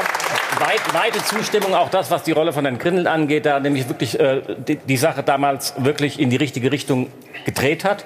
Ähm, zwei, zwei Ergänzungen oder zwei, zwei, zwei Aspekte dazu. Was macht man, wenn man diese Kollektivstrafe als DFB-Sportgericht aus, aussprechen muss, sozusagen, weil das ja nun im, im Rahmen dieses Verfahrens so war? Naja, dann sollte man vielleicht als DFB-Führung dann aber auch kommunizieren, dass man gegen, gegen äh, Kollektivstrafen im Grunde weiterhin ist, Ist. aber dass man das Ja. sozusagen als einen Einzelfall deklariert und klar macht und dass nicht der Eindruck entsteht, jetzt sind sie wieder durch die Hintertür eingeführt worden. Das ist das eine. Und das andere, dass Sie sagen, das hat man äh, verpasst, und, und, und, und, der, Das und der andere Punkt ist, ähm, ob das, das immer so dagegen vorgehen äh, gehen würde. Und das, was Rassismusfragen angeht, der DFB ist in solchen Fragen latent hinterher. Also der hat da ist nie entschieden vorgegangen. Ich erinnere nur an die Diskussion von mit Özil in, ähm, bei der Weltmeisterschaft, was dort passiert ist. Hat sich da jemand gegen Rassismus vom DFB klar ausgesprochen? Nein. Wir können in die in die in die in die politische Vergangenheit bis zur bis bis nach Argentinien zurückgehen. Also ein Problembewusstsein gegenüber verfolgten Minderheiten, äh, gegen diskriminierte Minderheiten, gegenüber Rassismus hat es beim DFB in, in, in, an vorderer Front bisher nicht gegeben. Und das zieht sich sogar auf den Spielfeldern durch die fehlende Bestrafung von Amateurklassen, Jugendmannschaften, das zieht sich durch. Und da ist es eben auch die Leute, die in den Führungsetagen sitzen, die diesen Verband prägen, die haben natürlich alle diese Erfahrungen zum Großteil nicht gemacht. Das ist eine sehr homogene Gruppe und dieses Problembewusstsein ist dort viel zu wenig angekommen und bei manchen würde ich sagen überhaupt nicht angekommen. Herr Bosbach, das muss man dann wieder mit Ultraszene zugutehalten, dass sie es thematisieren, problematisieren, wenn der DFB an diesen Fragen, die Michael gerade geäußert hat, unterschiedliche Standards setzt. Das geht nicht, das geht einfach nicht. Auf der anderen Seite bin ich ganz froh, dass in dieser Woche so eine Art von Dialog entstanden ist, denn die Reaktion der Ultras jetzt, anders zu reagieren, teilweise ironisch, teilweise mit anderen Spruchbändern daherzukommen, ist mal ein kleiner Unterschied. Ich sehe ja auch, was auf der DFL-Seite passiert ist, dass auch Christian Seifert unterwegs war, was zu machen. Also es ist was in Bewegung. Ich bin auf der anderen Seite auch nicht derjenige, der alles, was die Ultras da machen, äh, für gut hält. Überhaupt nicht. Ich finde, Hopp ins Fadenkreuz zu nehmen, ist die total falsche Symbolik. Aber das sehen auch lass mich mal Großteile eben- der ja, das- Ultragruppen ja, so, ne? Ja, das müssen wir auch ganz klar sagen. Wir dürfen lass, nicht lass sagen- mal eben den Gedanken Ja, zu ja, Ende führen, ja. bitte. So in einer Zeit, wo ein Regierungspräsident von Kassel hingerichtet wird mit Walter Lübcke, kann das Bild Fadenkreuz, das geht nicht. Das geht nicht in dieser Zeit. So, und ähm, ich bin froh, dass das verschwunden ist jetzt. Aber das andere, was ich zu Beginn geäußert habe, es gibt eine unterschiedliche, extrem unterschiedliche Auffassung, wo der Fußball sich hin entwickeln soll. Und wir können froh sein, dass hier wir eine Fankultur in dieser Art haben. Nicht nur die Ultras, sondern auch wir müssen immer an die Fans denken, die seit Jahren, die selbst Fußball gespielt haben, die die Trikots anziehen, die in den Kutten ins Stadion gehen, die das seit Jahren machen. Das sind keine Ultras, aber die treu und treu da sind. So. Und wir haben eine unterschiedliche Auffassung. Was wird daraus? Die Kommerzialisierung des Fußballs, ich habe es eben angesprochen. Das, da gibt's halt sehr unterschiedliche Betrachtungen, wo es weiter hingehen soll. Und Nochmal, englische Fans kommen Aber das wird sich auch nicht ändern, oder? Das ist das Problem, Nein. worüber wir diskutieren müssen. Englische Fans kommen mehr und mehr nach Deutschland, um am Wochenende Aber Herr Beckmann, gibt es nicht auch eine widersprüchliche Haltung? Wir wollen doch im Grunde alles. Das ist kein Vorwurf an jemanden. Wir wollen auch gerne, wir wollen, würden gerne den Teig essen und anschließend Kuchen backen. Geht aber nicht. Wir wollen moderate Eintrittspreise haben. Unsere Eintrittspreise in der Bundesliga sind im Vergleich zu anderen Ligen Sind in Europa okay. relativ moderat. Wir wollen aber auch die besten Spieler in unseren Stadien sehen. Die kommen aber nicht für eine Bratwurst. Die verdienen richtig gutes Geld. So. Wie bringst du das unter einen Hut? Wer schickt denn bitte schön Sponsoren weg, die sagen, ich bin bereit, mein Geld, ich verjubel es nicht, ich gehe nicht ins Spielcasino, ich investiere in den Sport. Dann bringen Sie mir mal die Vereine, die sagen, danke fürs Gespräch, das Mhm. wollen wir nicht. Wo ist eigentlich der fundamentale Unterschied, ob ein Chemieriese oder ein Autokonzern einen Verein sponsern oder ein Privatmann?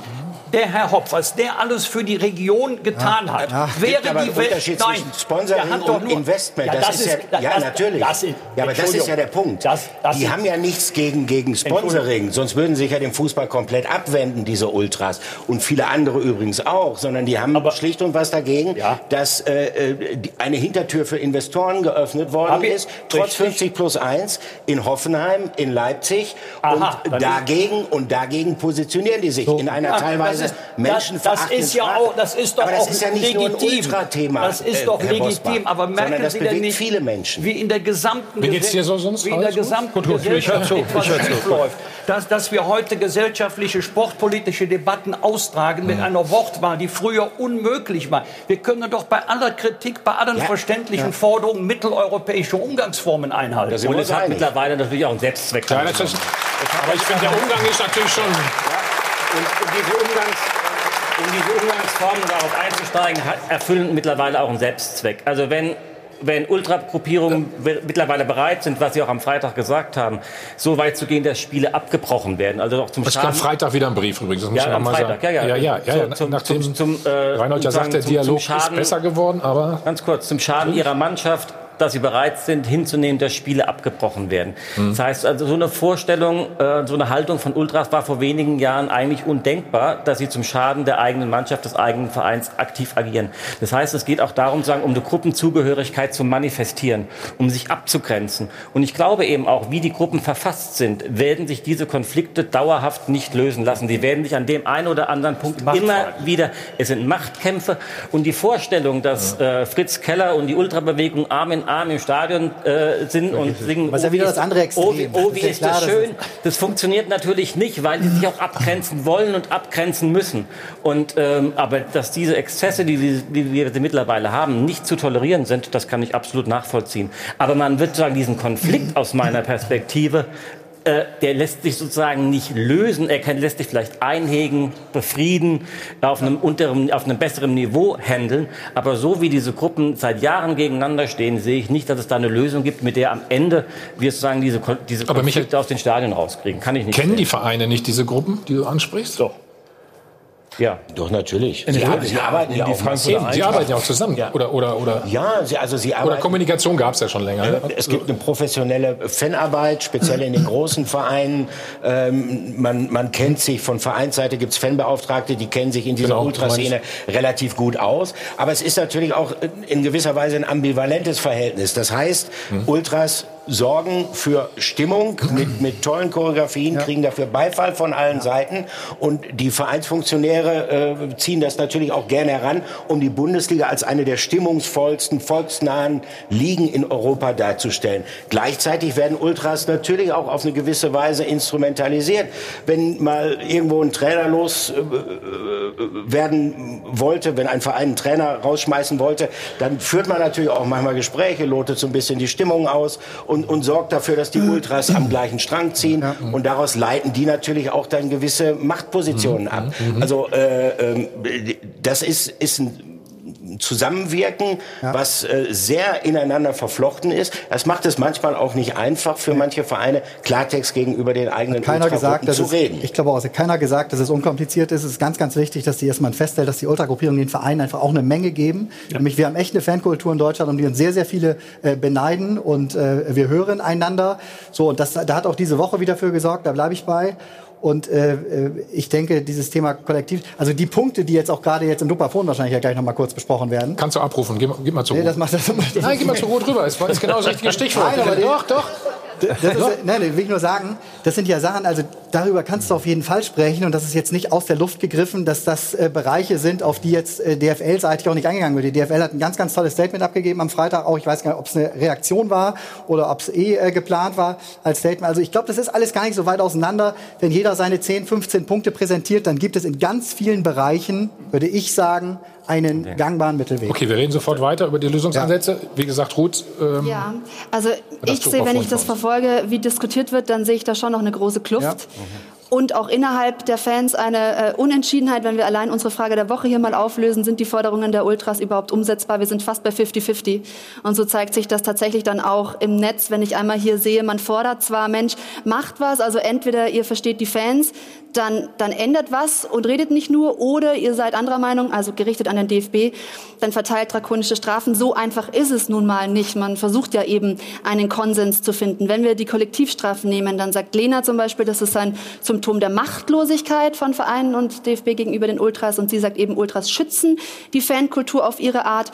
Und hier heißt es Kollektivstrafen, äh, man soll es genau äh, gegenteilig machen, also sie am besten ausweiten, weil so ein paar ähm, Tribünen mal leer, das würde dann dazu führen, dass sich Probleme von alleine äh, erledigen. Demonstrationsrecht wird zum Beispiel vorgeschlagen, geht doch demonstrieren und macht's nicht in den Stadien. Übrigens wollte ich euch zeigen, es gibt nicht nur Schmähplakate, sondern auch Trikots mit Dietmar Hopp. Also so kann man es natürlich dann auch lösen. So, äh, jetzt hören wir natürlich auch noch, was Sie gesagt haben, liebe Zuschauer, am Dopafund. Die erste Forderung ist sicher machbar, die zweite Forderung grenzt an Utopie. Ultras, so wie sie sich jetzt aufführen, braucht kein Verein und er schadet auch nur dem Verein. Es darf nicht sein, dass die Ultras so viel Macht bekommen. Ich bin der Meinung, dass die Forderungen der Ultras zum Teil berechtigt sind. Die Art und Weise, wie sie sie vortragen, das ist völlig falsch. Die Ultras machen von den Fans weniger als ein Prozent aus und diese sollen bestimmen, wie das im deutschen Fußball läuft. Das geht so nicht. Die Ultras müssten mal umdenken und müssten mal ein bisschen moderner denken. Denn äh, der Fußball hat sich eben verändert und ohne irgendwelche Sponsoren und so weiter geht's nicht mehr. So, das soweit Ihre Meinung. Wir reden natürlich gleich weiter, suchen nach Lösungsansätzen, fragen, wie kommen wir raus aus dem Dilemma? Ist es überhaupt möglich und sind die Forderungen erfüllbar? Und dann äh, hätte ich beinahe gesagt, geh mal zu Reinholds Lieblingsverein.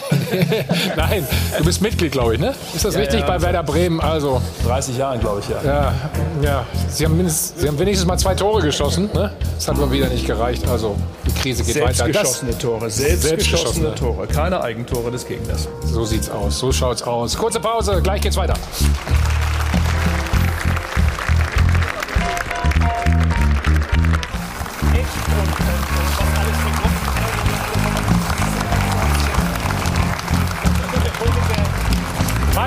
Band, live aus dem Hilton Hotel am Münchner Flughafen. Wir sind zurück beim Check 24 Doppelpass.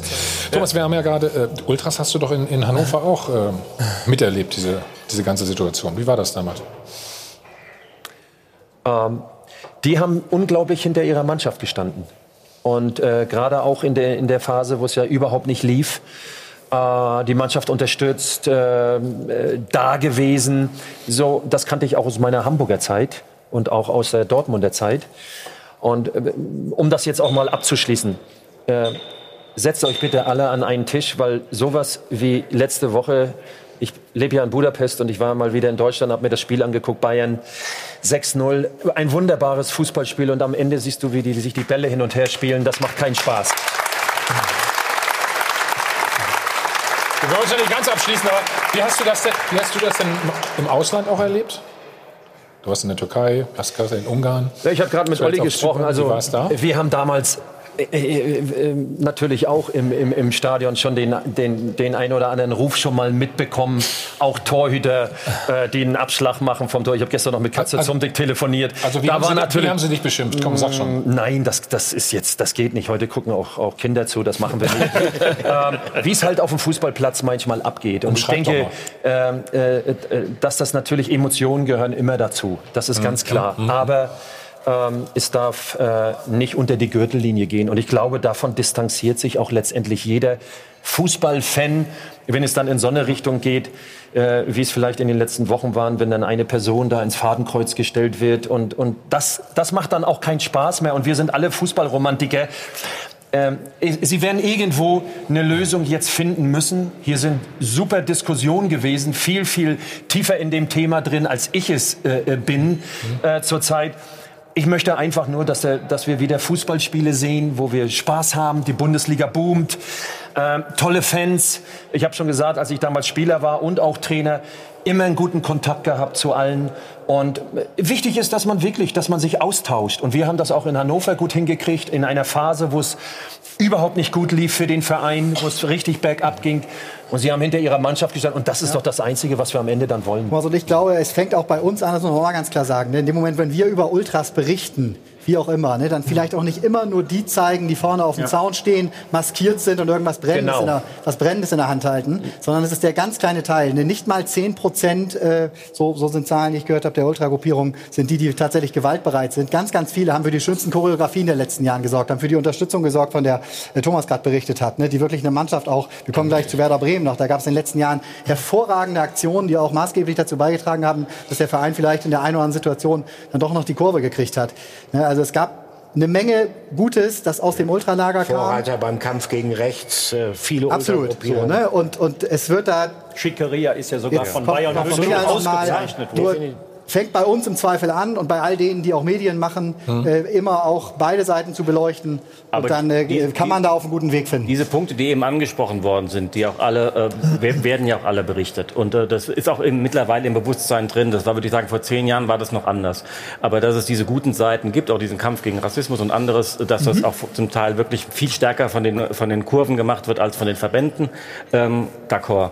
Ähm, aber was ich noch, ich glaube aber, dass sozusagen die, die, die größte, sagen, dass die Ultras, Gruppierungen ähm, als Sprachrohr, auch als Spra- Sprachrohr der Fans trotzdem verstanden werden, obwohl sie nur eine kleine Anzahl äh, der Stadion-Zuschauer, geschweige denn der gesamten äh, Fans, die auch nur vom Fernseher zum Teil gucken, verstanden werden, liegt, glaube ich, nicht daran, dass sie so glaubwürdig in ihren Aktionen sind, dass sie so glaubwürdige Forderungen stellen, auch der Form ihres Protestes ist es nicht, sondern dass es eine ganz starken äh, Misstrauen gibt, äh, Vertrauensverlust der Verbände gibt, dass der Fußball von vielen äh, äh, das Gefühl besteht, dass der äh, UEFA, FIFA, zum Teil auch DFB, dass der Fußball in den falschen Händen zum Teil liegt. Von Leuten, die mit dem, mit dem Fußball nicht sorgsam umgehen. Dass das Primat oder das Diktat Mhm. der Ökonomie Oder zu einem Produkt gemacht. oder, ja, oder noch weitergehen. Korruptionsfälle, Festnahmen, ähm, ähm, WM-Vergabe nach, nach Katar. WM-Vergabe nach Katar. Mhm. Dass so viel dort im Argen liegt und dass deswegen Bei- auch bei den Verbänden Kurven, meinst du bei jetzt, den ne? Verbänden und dass die Mhm. Kurven deswegen auch Ja. so einen riesen Resonanzraum dadurch haben, weil, weil, der, weil der Fußball in seiner Führung einfach sehr schwach in diesen Bereichen agiert seit vielen Jahren. Herr Bosbach, als Politiker sind Sie ja gewohnt, Kompromisse einzugehen, logischerweise. Was könnte Ja, denn, auch nicht wie jeder könnte der, Kompromiss ist ein fauler Kompromiss. das wollte ich auch gar nicht sagen. Wie könnte der jetzt aussehen? Was glauben Sie? Was wäre ein möglicher? Also ich will das mal am Beispiel Kollektivstrafen festmachen. Ich bin mir gar nicht sicher, ob es das Ja. Regelwerk der UEFA zulässt, dass man Kollektivstrafen ganz abschafft. Wahrscheinlich wieder nicht. Ja, ne? wahrscheinlich Dieses- nicht. Aber Aussetzung, der Kontrollausschuss ist ja weisungsgebunden. Reinhard Grindel hat übrigens mal eine Kollektivstrafe Hansa Rostock erlassen, Kraft, Kraft Gnadenrecht. Ein Kompromiss könnte doch sein, DFB bleibt da bei seiner Linie, keine Kollektivstrafen beantragen beim Sportgericht durch den Kontrollausschuss. Aber die Vereine müssen sich dann noch alle erdenkbare Mühe geben, die Störer zu identifizieren. Wenn ich immer höre, das, das sagt mir auch meine politische Erfahrung, wenn ich immer höre, mit ganzer Härte, ohne Pardon, wir werden vorgehen, musste immer ein halbes Jahr ne- später nachfragen, was ist denn eigentlich daraus ge äh, geworden? Und wenn es dann ohne Konsequenzen bleibt, dann kommt der DFB wieder auf die Idee von Kollektiv. Also das ist nur Aufplustern aus Ihrer Sicht. Kann man das so sagen? Nein, ich möchte gerne aber Konsequenzen sehen, die rein Ja, rhetorische Konsequenzen. Ja. Jetzt geht's Herr, los. Herr Bosbach, sind Sie ja denn dafür, dass die Kollektiv, äh, Kollektivstrafe zurückgenommen wird für Borussia Dortmund in Sachen Hoffenheim? Ich, nein, da, da, sollte das Schiedsgericht alleine entscheiden. So wie Reinhard Grindel das zurückgenommen ähm, hat, also im Wege des Gnadenrechts gegenüber Hansa Rostock, könnte es der D ja, Ja. Könnt, ich glaube, das war jetzt 17, 16, 17, könnte es auch der DFB-Präsident Keller. Aber wenn der das Gefühl hat, jetzt geht's mir an den Kragen nach Dietmar Hopp, dann wird er das sicherlich nicht tun, schon gar nicht, um den Eindruck zu erwecken, dass er sich den Beleidigungen und den Bedrohungen beugt. Sie sind ja auch diese Kollektivstrafen, äh, das sagen äh, nicht nur Fanbeauftragte oder Ultravertreter, sondern das sagen auch Vereinsvertreter. Ähm, äh, sie sind ja auch kein probates Mittel. Ich Es kann mich führen auch zu einer Solidarisierung. eine Solidarisierung mit den anderen Fans, die unschuldig sind, die damit gar nichts Genau. zu tun haben. Und B, es bringt auch nicht. Ich kann mich erinnern, in Dortmund ist mal die Südtribüne gespürt worden nach den äh, Vorfällen gegen RB Leipzig, wo es ja auch tatsächlich Ja. zu kriminellen Akten, schlimmen Handgreiflichkeiten gekommen ist.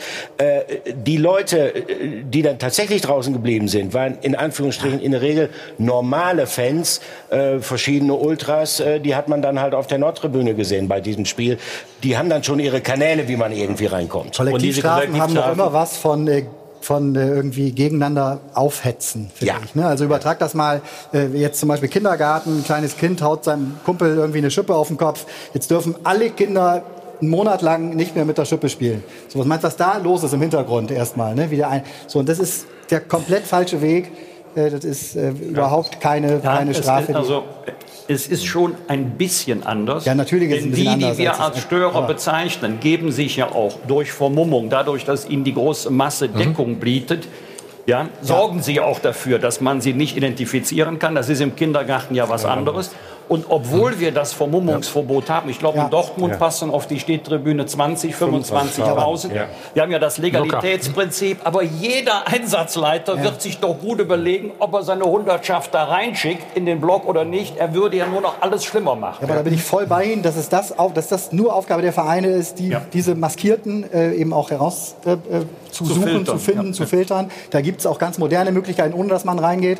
Ähm, aber Aber es bleibt natürlich ein Dilemma. Auf der einen Seite äh, gibt es sagen, die, die, der Schutz der Gruppe, der diese Taten möglich macht und Schutz bietet. Und auf der anderen Seite verletzt dieses, äh, diese Kollektivstrafen auch das allgemeine Gerechtigkeitsempfinden, weil man weiß, man kann nicht eine ganze Gruppe für was bestrafen, was Einzelne getan haben. Das ist ein rechtsstaatliches Prinzip. Fakt ist auf jeden Fall, wir können das hier heute auch nicht alles äh, entscheiden und lösen. Das haben wir gerade festgestellt. Ja, ist nun mal so. Genauso können wir äh, bei Werder Bremen nicht entscheiden, wie es da weitergeht. Aber nach einem Spot reden wir zumindest drüber. Ja, die nackten Zahlen machen weiter ganz wenig Hoffnung. Werder Bremen hat den zweitschwächsten Sturm der Liga und die mit Abstand schlechteste Abwehr. Gestern gab es wenigstens mal ein Unentschieden in Berlin. Aber das ist auch schon die einzig gute Nachricht aus Norddeutschland.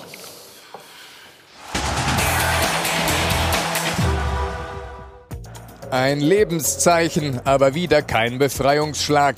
Dabei wehrt sich Werder mit Händen und Füßen, zeigt Willensstärke und Biss und beendet sogar die katastrophale Torflaute der letzten Wochen.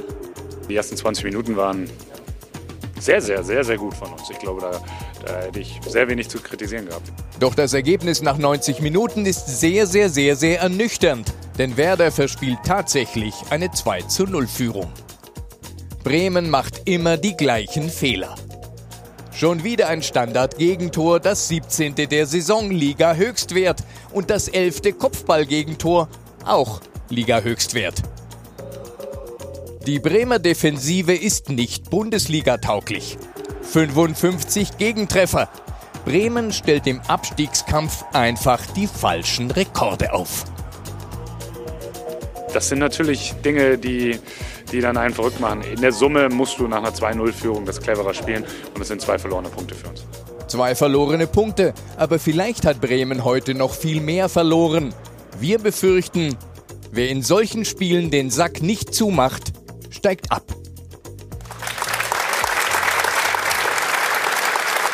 Reinhold, Widerspruch zu unserer These? Nein, es wird mir nicht gelingen, jetzt Werder Bremen hier zu retten. Äh, erneuter Versuch. Äh, ich verstehe eine Situation von gestern nicht, kurz beschrieben von Florian Krofeld.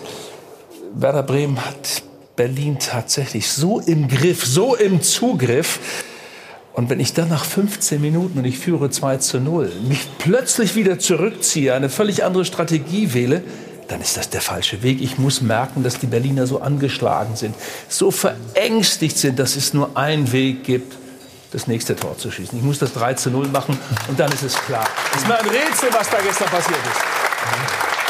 Du kannst natürlich auch ein 2-0 mal länger halten vielleicht. Ginge ja das auch mal. geht Ne? bei Werder Bremen nicht. Ich glaube nicht. Ein Gegentor durch eine Ecke oder ein Freistoß wird immer drin sein. Ich glaube auch nicht, dass sie, eine Strategie, dass sie die Strategie gewählt haben. Äh, wir gehen jetzt nicht aufs Dritte. Ich glaube, sie hätten das schon ganz gern. Äh, Ja, aber was ist es dann? Ist es eine Verängstigung, äh, aufgrund des eigenen Vorsprungs zum ersten Mal zwei eigene Tore in der Rückrunde geschossen zu haben? Ja, ich glaube, sie Erklär denken es dann, mir, was ich, passiert ich glaube, sie denken dann tatsächlich, so wie ich Werder Bremen im Moment und jetzt über die letzten Monate erlebe, wo sie ja wirklich in einen Strudel äh, äh, geraten sind, äh, äh, den ich so auch auf lange Zeit noch nicht gesehen habe, weil irgendwann kam dann meistens immer wieder der Knick in die andere Richtung. Das ist bei Werder äh, ist, ist das einfach noch nicht passiert. ich glaube, sie sind äh, in einer Situation, dass sie selbst bei einer 2-0-Führung denken, oh mein Gott, äh, wa- was, was können wir verlieren? Jetzt führen wir. So, und dann passiert das, das erste Gegentor und plötzlich ist das eine andere Mannschaft. Das ist ja der taumelnde Boxer, dem, Ich nehme dem deine, diese deine beiden Beschreibung auf. Du sprichst davon, dass es sowas gäbe wie eine Eigendynamik des Misserfolgs. Also es gab ja, schon mal so einen Fall. Eintracht Frankfurt. Michael wird sich daran erinnern, da lebt er noch nicht in Berlin, da war er noch in Frankfurt zu Hause. Äh, nach der Hinrunde Platz 8, glaube ich, hatten 27 Punkte. Skibbe war Trainer. und plötzlich... Ich kann mich daran nicht mehr erinnern. Du hast es... ich kann mich noch dran erinnern. Ja, let's go. Und dann ging nichts mehr. Ich glaube, in der Rückrunde gab es nur noch sieben Punkte. Dann machte Heribert Bruchhagen Folgendes, wechselte den Trainer, holte Christoph Daum. Frankfurt stieg aber trotzdem ab. Also, Bremen hat sich dagegen entschieden. Bremen hat sich entschlossen zu sagen, wir machen das Freiburger, das alte Freiburger Modell. Volker Finke noch ein bisschen äh, jetzt streiche. Also wir, wir können auch mal absteigen, wir steigen wieder auf. Nur ich sag, liebe Werderaner, die zweite Liga ist nicht mehr die zweite Liga von vor 10, 15 Jahren. Die zweite Liga ist so gnadenlos, das ist eine völlig andere Fußballwelt. Es gibt nicht nur Haue in Aue, es gibt auch in Sandhausen. Oh, oh, oh, oh. Ah, der war gut. Der war gut. Der war gut. Der war gut. Also der war gut. Muss ja. Völlig anderer Fußball. Thomas, Aber da gibt es Weil wenigstens ein schönes Trainer- Derby mit dem HSV wenigstens. Gibt es wenigstens ein schönes Derby mit dem weiß, HSV. Das eine Derby tut dem HSV schon weh, was mit St. Pauli, also von daher. Weil du auch Trainer bist. Wenn ich Florian Kofeld immer sehe, ne, wie positiv er ist, immer, wie lange kann ich das durchhalten? Wie lange glaubt eine Mannschaft auch daran? Ähm, ja, äh, du brauchst irgendwann mal auch wieder Resultate. ja, das ist einfach so. Und ähm, ähm, man sieht ja, wie er sich dagegen stemmt. Ich zahl zahlen für ihn. Ich zahle Ja, für Thomas jetzt mal ein. alles gut. Wie er sich, da, wie er sich dagegen stemmt. Ich glaube nicht, dass äh, Werder Bremen sich zurückgezogen hat äh, äh, in dem Spiel. Ich denke einfach, was, was äh, Tobi gesagt hat, dass es schon auch äh, äh, sein kann, dass eine Mannschaft, es ist ja nicht so, dass Hertha BSC sie auseinandergespielt hat und dann das Tor gemacht hat, sondern es war, glaube ich, fünf Minuten vor der Halbzeit, kommt die Standardsituation mal wieder. Und in dem Moment geht bei dem einen oder anderen auch äh, gerade kopfmäßig gar nichts mehr. Kopf nach unten, ne? äh, ne, du gehst in die Halbzeit 2-1. Äh, Hertha BSC spürt, dass wir noch im Spiel drin sind. Ne? Die Fans waren ja auch unruhig im Stadion. Und dann bekommst du auf einmal das 2-2 und kannst am Ende sogar noch verlieren. Und ich glaube einfach, wenn man so ein Resultat, was Reinhold auch gesagt hat, mal ein bisschen länger äh, äh, äh, hält, so ein Verteidigt. 2-0, mal reingeht bis zur 60., 70., weil dann hast du die Möglichkeit auch natürlich äh, durch ihre schnellen Spieler dann auch mal in Kontersituationen zu kommen, weil Hertha muss ja dann irgendwann aufmachen. Und das ist einfach zu schnell gewesen, dass sie vor der Halbzeit dann noch das 2-1 bekommen haben. Und dann geht das Denken los. Oh mein Gott, wir haben 2-0 schon geführt. Äh, eigentlich haben wir die drei Punkte doch schon fest in der Hand. Und, und, und jetzt geht das langsam los, das Denken. bloß Und das ist nicht gut falsch für den Fußball. Ich war, ich, war, Genau. ich war gestern im Stadion. Ja. Ich war gestern im Stadion. Ich fand ehrlicherweise, dass sie es äh, vor allen Dingen in den ersten 25 Minuten auch deswegen so gut gemacht haben, Werder Bremen, weil sie sehr schnell, sehr direkt und sehr unkompliziert gespielt haben. Ähm, Micha, dann lass uns gleich aufs erste Tor Na klar, können wir schauen, gerne dann kannst du das da vielleicht noch mal ähm, dran dokumentieren. Ja, Die Räume waren auch da. ja. Ja? So, hier sehen wir. Ja? Das wirst du bei beiden Toren sehen. Sargent. Wie sagt man, unbewacht, ne? Nee. Ja, einfach läuft nebenher, ne? Okay, also da, hier sehen wir es nochmal, Thomas, auch. Ironie des Schicksals, dass der Sergeant nur deswegen spielte, weil Hertha die Klausel den Selke-Vertrag nahm äh, und der eben bei dem Spiel gesperrt war. Ja. Aber gut, war jetzt nicht spektakulär herausgespielt, ne, war dann Nein, aber die Räume waren da, ne? Es war schnell umgeschaltet. Du, Also ich das, bin ja war froh, schon, das war schon ein guter Angriff. Wenn kann jemand man auch mal aufs. Tor schießt und nicht den Ball über die Linie tragen Für eine will. Mannschaft, die bisher noch kein eigenes Tor geschossen hat in der, in der Rückrunde, war das schon mal ganz gut. Reinhard, dann das zweite Tor, das zweite eigene. Ja, in ist wunderbar 2020 in der. Bundesliga. Rashica ist Hier, guck mal. Ja, holt sich den Ball da gleich außen, kriegt den Ball und ist eigentlich schon im Seitenaus. Da dachte er, nee, den hole ich mir noch. Eigentlich gar nicht gut angenommen, Schlecht, den ne? Ball. Schlecht angenommen. Aber jetzt macht er was ganz Kluges. Und herrlich, wie Hertha BSC in der Verständigung in der Defensive nicht besonders gut geordnet Schau mal, da ist die. Viererkette. Genau, da ist die Ja, Viererkette. Steht sie noch innen zusammen. So, jetzt. Jetzt wird Ist aus der der- Viererkette eine Dreierkette, aber jeder hat eigentlich seinen Mann. Oder sehe ich das falsch? Hm? So, jetzt gucken wir mal, was Richtig. macht. Ja, alles Ja. 3-3, ne? Und 3-3 jetzt, jetzt, Situation. jetzt was macht Klaassen folgendes. Reinhold, bitte. Entschuldigung.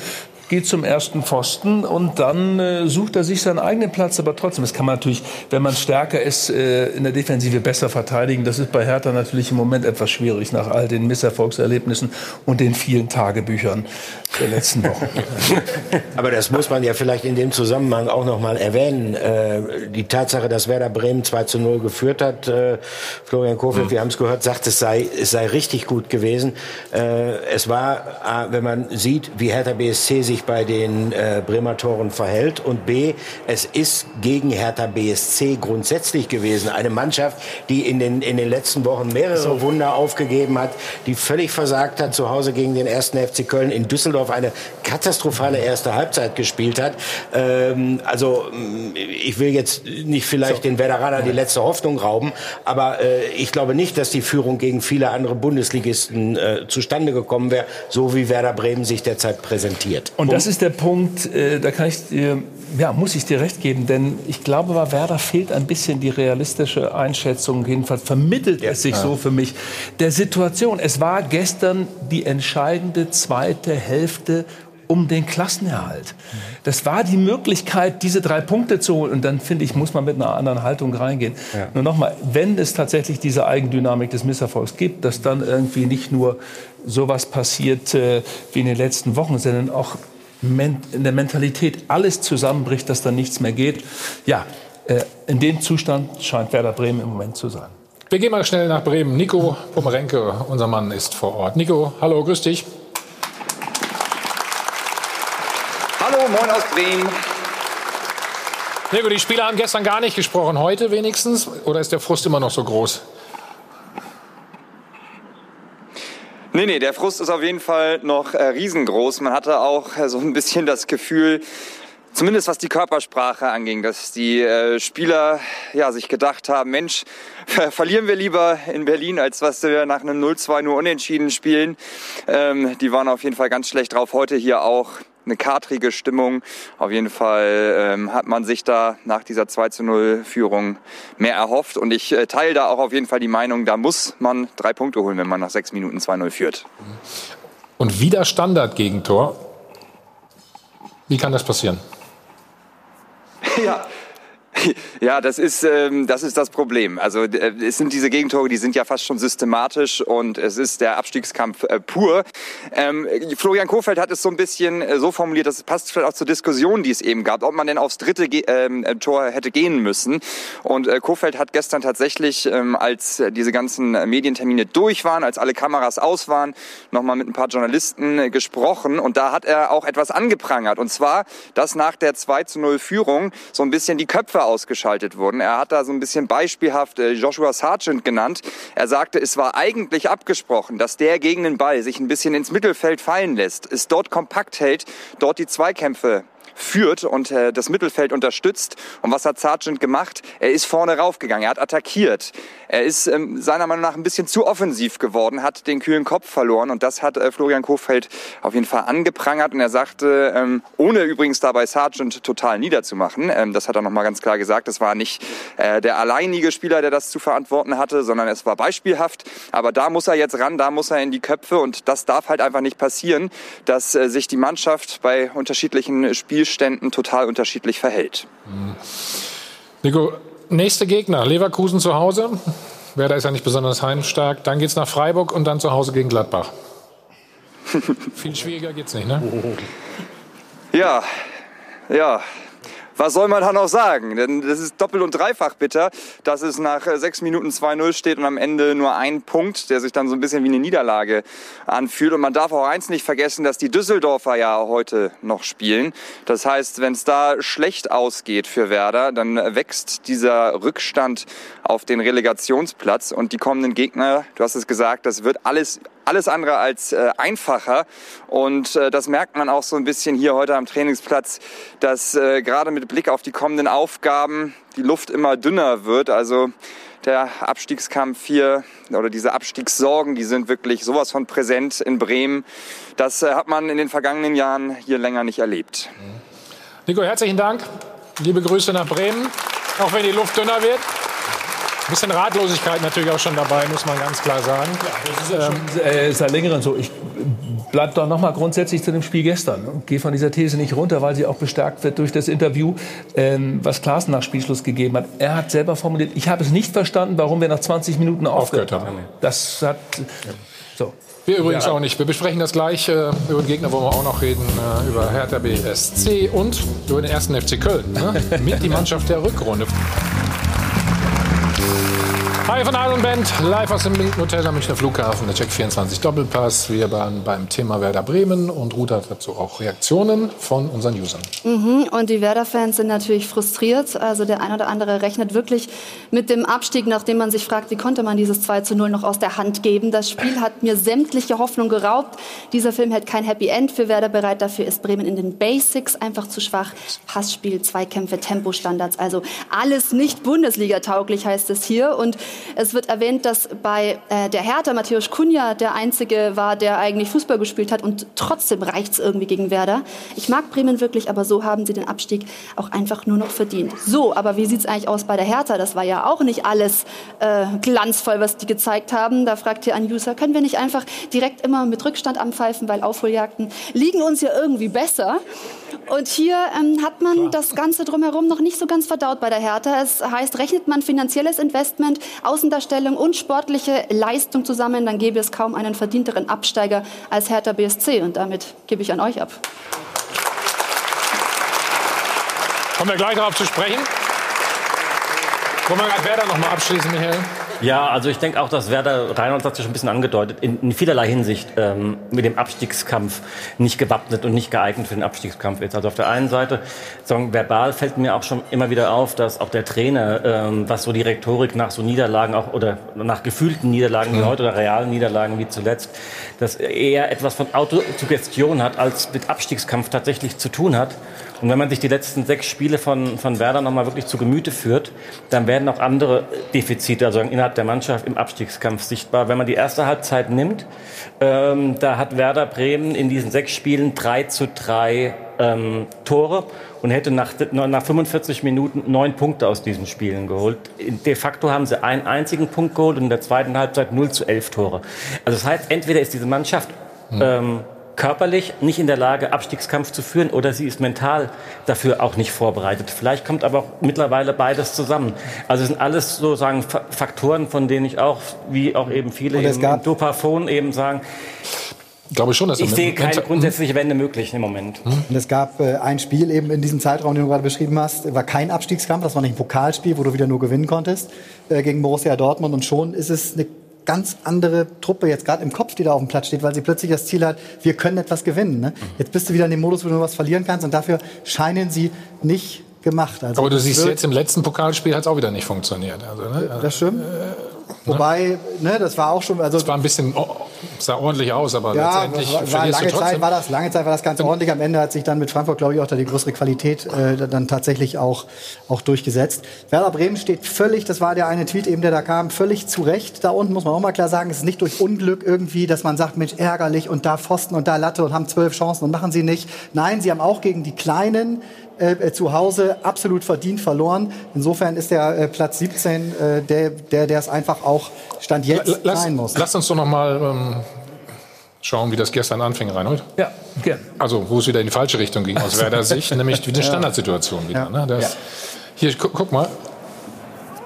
Das ist ja ein Erklär mir das mal. Ich, ich Wiederholungsspiel. Das, äh, ich war, wo sind wir jetzt bei 17 Gegentore durch Standards Ja. insgesamt bei Werder Bremen? Elf- elf das im ist Kopf. eine Zahl, die einfach Werder. nicht so stattfinden darf. Und Aber das guck ist doch mal hier. Achte doch mal auf Niklas Stark. Ja, es ist schon ein bisschen zu spät. Ist ein Tick zu spät, ja, ich weiß. Also ist Ja, ja haben wir gleich noch mal, warte mal, wo er, wo er, losge wo er losläuft, wirklich. Ähm, hier sieht man es auch Das nicht. sieht man nicht. Nee, in der Einstellung siehst du es nicht. Das ist also. Kommt gleich weiter. Komm, Ich glaube, gleich. auch hier ist eine solche Dynamik schon drin. Freistoß oder Eckball. Sie wissen selbst, jetzt rennen wir in den nächsten Fehler hinein. Das ist so in den Köpfen mittlerweile verankert.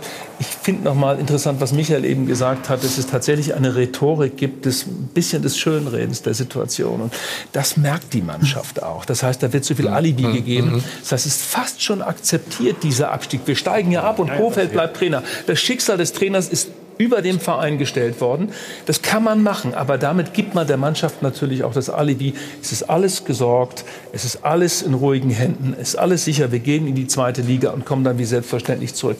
Dieses Signal ist möglicherweise zu früh gegeben worden und jetzt gibt es keine Rhetorik, die dagegen hält, Merser. Wir spucken so in die Hände, wir kriegen das irgendwie gebogen. Ich sage nochmal, Weserstadion, ein Kulttempel des Fußballs. Was hat es da für Spiele gegeben, wo man aussichtslose Situationen irgendwie noch gewendet hat, gedreht hat? Das alles findet in dieser Die Saison Älteren nicht von statt. uns können sich daran erinnern. Ja, aber sagt man an der Stelle immer. Ja, es tut mir ja auch leid. Also Es ich meine, tut weh. Es So, lass uns noch mal gucken. Also die Standardsituation. Ich hab, wir haben sie noch mal ähm, 41. Minute. So, guck mal, da unten ist Niklas Stark mit der 5. So, die- stehen Sie so, stehen Sie erst noch richtig, ne? Alle und dann? Genau. Und jetzt?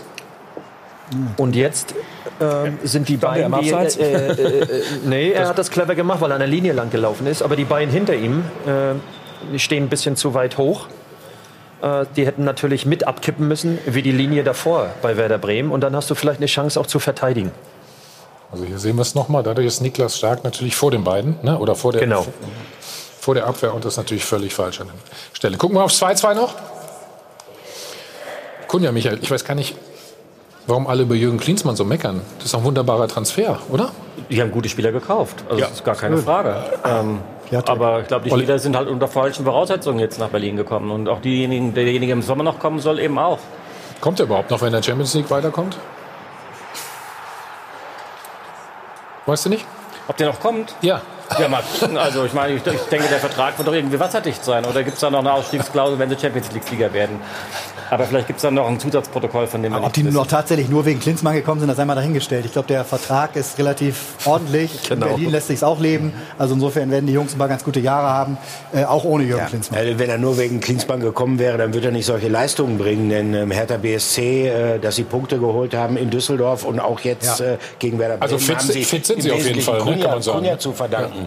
Das ist ein Riesenspieler. Äh, äh, das ist, wir haben ja heute schon mal über, über, über diese, diese wichtigen Typen gesprochen, die ja, wie heißt das so schön neudeutsch, aggressive Leader sein können, die eine Mannschaft dann aufrütteln Das und auch old, mitreißen das können. ist Old English, nicht Old Neudeutsch. English. Aggressive. Neudeutsch, Old English, okay. Äh, und ähm, das, ist, äh, das ist einer der wesen, äh, wenigen positiven Faktoren in den letzten Wochen bei Hertha BSC Berlin. Kunja und äh, Piontek macht auch keinen schlechten Job bislang. Sag nicht Hertha BSC Berlin, das habe ich mal einmal gesagt, das ist Michael Preetz neben mir, der hat er gesagt. Ach so, ja, Feier, Feier, ja, ja. zweimal B. Ja, das, das ist. Hm? Eine Okay, Szene haben wir noch. ich jetzt. Na, nein, ja, kannst du auch mal. Eine Szene haben wir noch aus dem Spiel. Olli, rein damit, ich helfe dir. Wir meckern, Danke. ja, wir meckern ja mal viel über den Videobeweis. Also Guido Winkmann entscheidet erst auf Handspiel. Dann geht er Gott sei Dank raus. Da macht er alles richtig. Ne? Das ist ja das, was wir nun im anderen Spiel vorhin auch schon diskutiert hatten. So, hier, es ist natürlich auch. Also angelegter kann er nicht sein, sonst müsste er ihn sich in die Hose stecken, glaube ich. Aber das Hat macht man, nicht die den, Körperfläche vergrößert. macht man den Nee, er hat nur ein Tor verhindert, aber sonst war es okay. Ja, aber er schaut sich's, er schaut sich's an und äh, entscheidet dann eben kein Tor. Also insofern, ich glaube, es ist nachvollziehbar, auch für die, auch für die Hertaner absolut nachvollziehbar gewesen, nicht? Äh, Ich bin komplett bei dir. Ich Nee. habe gerade hab grad überlegt, über Wo was, die Hand überhaupt war. war ja, also- überhaupt, äh, was Wochenende für Wochenende äh, für Diskussionen natürlich Ja, ja. immer sind. Ich mein, äh, ein Fußballer, der sich wegdreht und den Arm da äh, anwinkelt. Ich denke, das muss er doch auf dem Feld auch sehen. Das muss gar also nicht das, das muss doch gar nicht überprüfen. Also Freunde, wirklich, äh, das dafür ein Spiel unterbrechen, Mensch, das siehst du doch. Du stehst doch in der Nähe, du bist auch noch genau in der Richtung. Das siehst du doch. Aber guck mal, Schiedsrichter hat es erst so wahrgenommen, als wenn es ein Hand Handspiel wäre. Ja, weil, er, weil, weil sie alle jetzt schon mittlerweile nervös werden. Ja, ich, ich mach doch den Spieler Ja, das ist ein ganz guter Punkt. Es hat einen neurotischen Teil, das muss man Ja, einfach sagen. absolut. Diese neue zu Regelauslegung ist es so, Angst, Fehler zu machen. Also, wir haben diese, Genau. ich meine, wir haben am, am Pokalspiel gegen, bei Frankfurt gegen Werder so eine absurde Situation wieder erlebt, wo du drei Minuten später wird da was abgepfiffen. Und, Hast du recht, ja. ey, Leute, macht keinen Spaß. Angst essen Seele auf, heißt das, glaube ich, an der Stelle auch. Ne? Das war Hau mal rein. Ja, ich hau ja rein jetzt. Pass auf, so. Das Schwein wartet. So, und jetzt endlich. Ich sehe schon das sonnige Gemüt bei äh, Herrn Bosbach im Gesicht, weil wir gleich jetzt über den ersten FC reden jetzt- Guck mal, wie sich das alles aufheitert. Geht sofort los. Die Mannschaft der Kommen Rückrunde doch zu für. erfreulichen Themen. Ja, warten Sie mal ab. Wir haben da einiges im Petto immer. Na, vielleicht haben wir da noch was sehen. Also, die Mannschaft der Hinrunde. Äh, der Rückrunde. Der Hinrunde auch, ja. Immer perfekt aufgestellt. Doppelpassanalyse wird Ihnen präsentiert von Klaus Thaler Alkoholfrei. Ja, da kann man doch wirklich ins Strahlen und Schwärmen geraten. Also die Kölner, die legen da momentan einen Lauf hin. Am Freitag den nächsten Dreier in Paderborn. Jetzt haben sie acht Siege aus den letzten zehn Bundesligaspielen geholt. Nur gegen Bayern und Dortmund verloren. Das kann ja auch mal passieren. Und wir erinnern uns, nach dem 14. Spieltag lag Köln auf dem letzten Platz. Jetzt sind sie auf Platz 10 und bis zum Europa League Platz, also da steht Schalke auf Platz 6, sind es nur fünf Punkte. Der eine oder andere fängt schon an zu träumen. Und am Mittwoch ist ja noch das Nachholspiel, also eine Aufholjagd. Und alle Gistol-Skeptiker wurden eines Besseren belehrt, denn der hat eine Siegquote von 62 Prozent, hat in 13 Bundesligaspielen eben acht Siege geholt. Und das hat kein Kölner Trainer, der mindestens vier Spiele auf der Bank saß, geschafft. Also es ist die Frage, gebe ich auch an die Runde, wie hoch kann es noch gehen für die Kölner? Immer perfekt aufgestellt. Die Doppelpassanalyse wurde Ihnen präsentiert von Klaus Thaler Alkoholfrei. Oder Herr Bosbach anders formuliert. Haben Sie sich schon Tickets für die Europa League äh, vorreservieren lassen? Ich glaube, das würde Markus Disco streng verbieten. Wir sind ja immer zwischen Panik, zwischen tiefer Ja. Depression, Angst vor Abstieg und Euphorie, weil wir eigentlich in die Champions League gehören. Ich halte es für völlig richtig, dass selbst äh, nach dieser Erfolgsserie, wir haben ja auch nur knapp verloren gegen München und äh, Dortmund. Ja, aber die- die habt ihr schon mal hinter euch. Das ist die schon haben- mal- also die Spiele habt ihr das- hinter euch, Das ist schon mal gegessen. Und Markus Gisdol ist ja der völlig untypisch fürs Rheinland. Er dämpft ja die Euphorie und er sagt, wir denken von Spiel zu Spiel und hat völlig recht, erst gar nicht von Europa träumen. Wenn es am Ende so kommt, ist es wunderschön. Und wenn man davon redet und es nicht schafft, ist man mega Herr Bosbach, enttäuscht. können, können Sie ihm die drei Euro dann abknöpfen, wenn er das sagt? Er denkt nur von Spiel zu Spiel. Ich zahle Das hat er gesagt. Ja, das ist eine Phrase. Achso, von, von ihm oder von, Von, von ihm. Also, überall, nicht nur, nicht, nur, nicht nur in Köln, wollte ich sagen. in der Politik ohne Phrasen geht's ja. Habt ihr eine Erklärung? Oder hast du eine Erklärung, dieses Phänomen? ja. Ja, einen, wenn, man, wenn man jetzt auf den Fußball, den der FC spielt, äh, mal runterbricht, dann hängt das sicherlich damit zusammen, dass Markus Gisdol eine sehr klare Vorstellung hat. Also äh, das ist äh, häufig ein Konterspiel.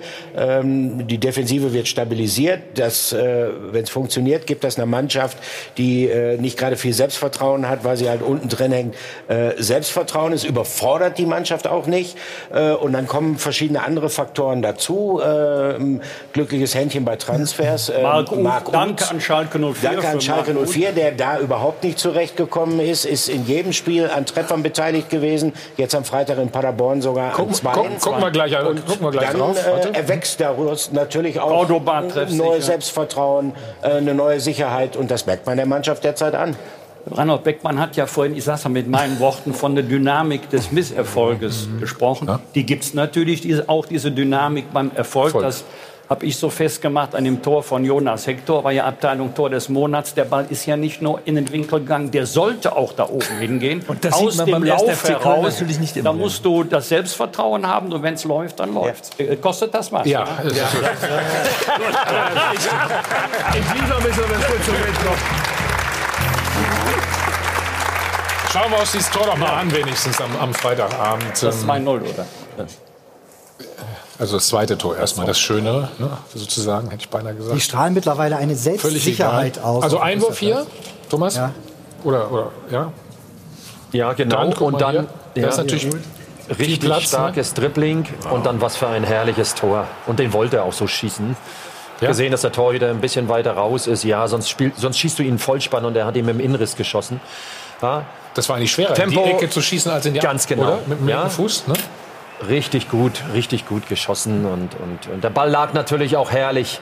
Er hat er gut gespielt, gutes Timing, nicht zu scharf. Den kannst du dann auch mal direkt nehmen und der Torwart steht natürlich drei Meter zu weit vorne. Und dann ist das ein herrliches Tor. Wunderbar gemacht.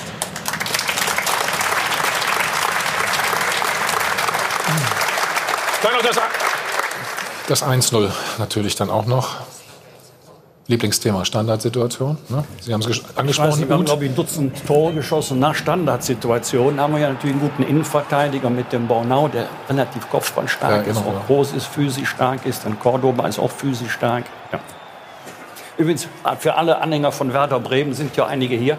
Als wir den Trainerwechsel hatten auf Markus Gisdol, hat Irren Schlaumeier gesagt, es sei statistisch erwiesen, dass der erste FC Köln zu 78 Prozent schon abgestiegen ist. Und jetzt kann man ja mal auf die Tabelle gucken. Also Werder Bremen soll den Kopf nicht hängen lassen. Wunder gibt es immer wieder. Spieltag haben wir noch. Ist das eine Empfehlung an Werder Bremen, jetzt noch den Trainer zu wechseln, Herr Bosbach? glaub, wenn- man es hätte machen wollen, hätte man es früher machen müssen. Aber wirklich, die, die Skepsis in Köln, ich, ich wundere ja auch, die war ja äh, brutal. So was habe ich wirklich in den letzten Jahren kaum erlebt, wie wenig äh, äh, Zutrauen da einem, einem Trainer gegenübergebracht war. Also das war im Grunde war für den Kölner fast schon klar, ach, das wird eh nichts mehr, gut, dann steigen wir halt mit dem Gisdol wieder. Völliger Unsinn, weil es ja ein sehr früher Zeitpunkt der Saison noch war. Heute, Eben. als ich eben abgereist bin aus Köln, habe ich auf dem Express auf der Titelseite gesehen, erster FC Gisdol. Also so schnell kann das dann auch gehen, dass du plötzlich der König am Rhein bist. Ne? Naja, aber Gisdol hat natürlich bei anderen Vereinen auch Ähnliches bewirkt. Hoffenheim oder HSV zu sehen und in schwierigen Situationen das Ding dann doch noch hinzukriegen. Ähm, so, das ist schon mal belegt, dass er das kann. Das ist auch seine Anschrift. So, Das und ist ja wir haben natürlich er immer kritisch hingekommen gesagt, ist das der Richtige da für Köln? So, ist doch schön, wenn man da irgendwie seine Die ganzen so brutal Er macht das so unauf, unaufgeregt auch, finde ich. Ne? Ja, scheint das? mal- es hat ich meine, es ist ja in Köln nicht so einfach, unaufgeregt zu bleiben. Ja, aber möglicherweise ist das genau die richtige Stimmungsseele, die man jetzt braucht in Köln, dass da einer kommt, der eben, ich weiß nicht, hat der Karneval mitgefeiert, Gisdol? Ist er rausgegangen? Ja, da war, war die Nummer eins auf dem Wagen ganz oben, hat sich feiern lassen, genauso in der Hand. Und er hat einen guten Mann an seine Seite mit bekommen. vielen Spielern. Mit Horst Held. Ja. Einen sehr guten Dieses Mann an seine Seite ja- äh, bekommen. Ich habe ihn ja kennenlernen dürfen. Er hat mich ja geholt nach Hannover.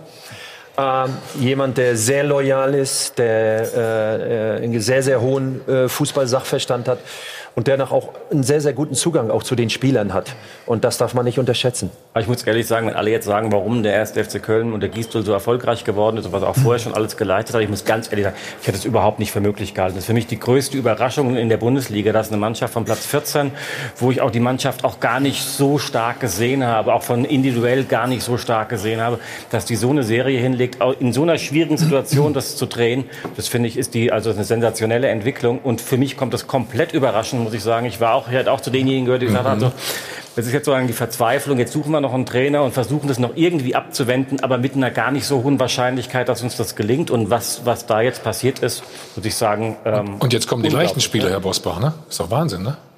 Äh, Bevor ich nochmal drei Euro bezahlen muss. Also le leicht ist kein Spiel. Vor allen Dingen, äh, du darfst nie den Eindruck Ja, erwecken, die hauen wir jetzt Leicht weg, sondern du musst Spiel. immer mit 100 Prozent in, in das Spiel reingehen. Und sie da mache ich dann, mir ehrlich gesagt überhaupt gar keine Gedanken. ja noch- und sie dann weghauen, Ich haben Sie nehme ja an, recht, Herr ja. Sie meinen das Spiel in Mönchengladbach zu den leichten Spielen. Wir Nee, haben noch ein was habt ihr Nachholspiel denn noch? der Brust. Was habt ihr denn noch? Düsseldorf habt ihr auch, Dann ne? kommt Mainz, dann kommt Düsseldorf. Ja, das ist doch da Karneval unter sich. Kölner und die. Düsseldorfer, die lieben sich ja. Und, ähm, das, So. das Ringspiel verloren. Ja. Also, es macht auf jeden Fall viel Spaß gerade. Der FC Köln. Ja, nein, es hat also. Ich gehe seit 60 Jahren ins Stadion, das hat immer Spaß gemacht, aber neuerdings auch noch nach dem Anpfiff. Das ist was Neues. Sehr schönes Fazit. Wir haben gleich noch die Szene des Spieltags. Die hat sich in Wolfsburg ereignet. Nee, da sind keine Tore gefallen. Äh, keine Angst, wir haben da nicht irgendwas rausgefunden. Aber es gab etwas, was ich zumindest lange nicht gesehen habe. Ich weiß nicht, Reinhold werde ich gleich mal fragen, der ist lang genug dabei. Hier sehen wir es. Da werden zwei Trikots hochgehalten von Timo Werner und Olmo. Ja, was es damit auf sich hat, gleich bei uns.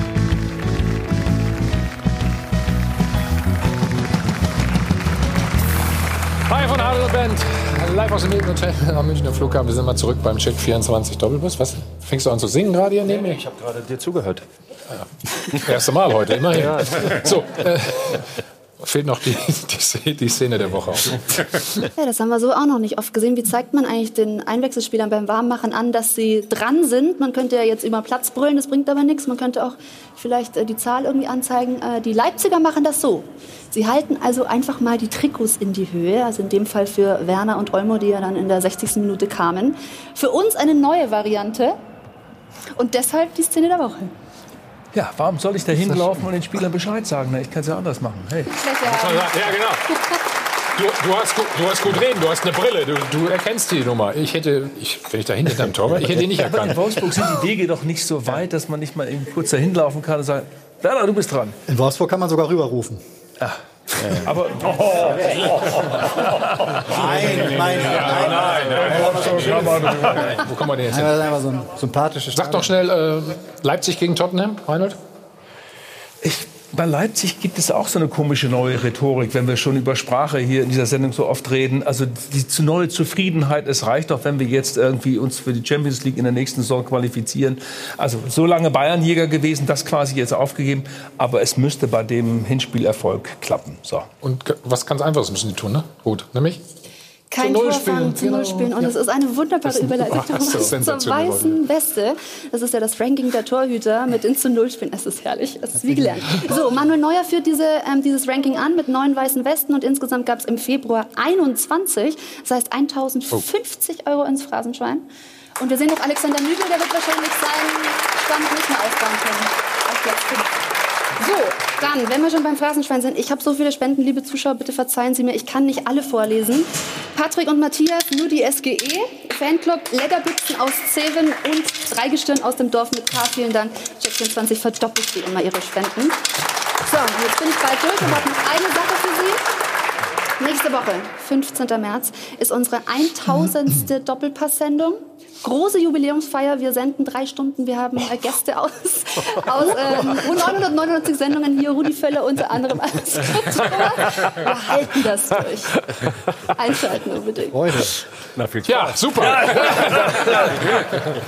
Vor allem wir, wir haben, ja- wir haben nicht die 1000 alle mitgemacht. Ne? Nein, Gut, wir müssen das ehrlich stimmt. sein Aber wir machen die drei Stunden mit. Wie viel hast du eigentlich gemacht, weißt du das? Keine Ahnung. Insgesamt? ich- Also nicht beschäftigt mich gerade die Frage, 1000, kommt Vonti nächste Woche zurück oder was? Ist irgendwie Überraschung. Zurück? Ja. Nee. Nee.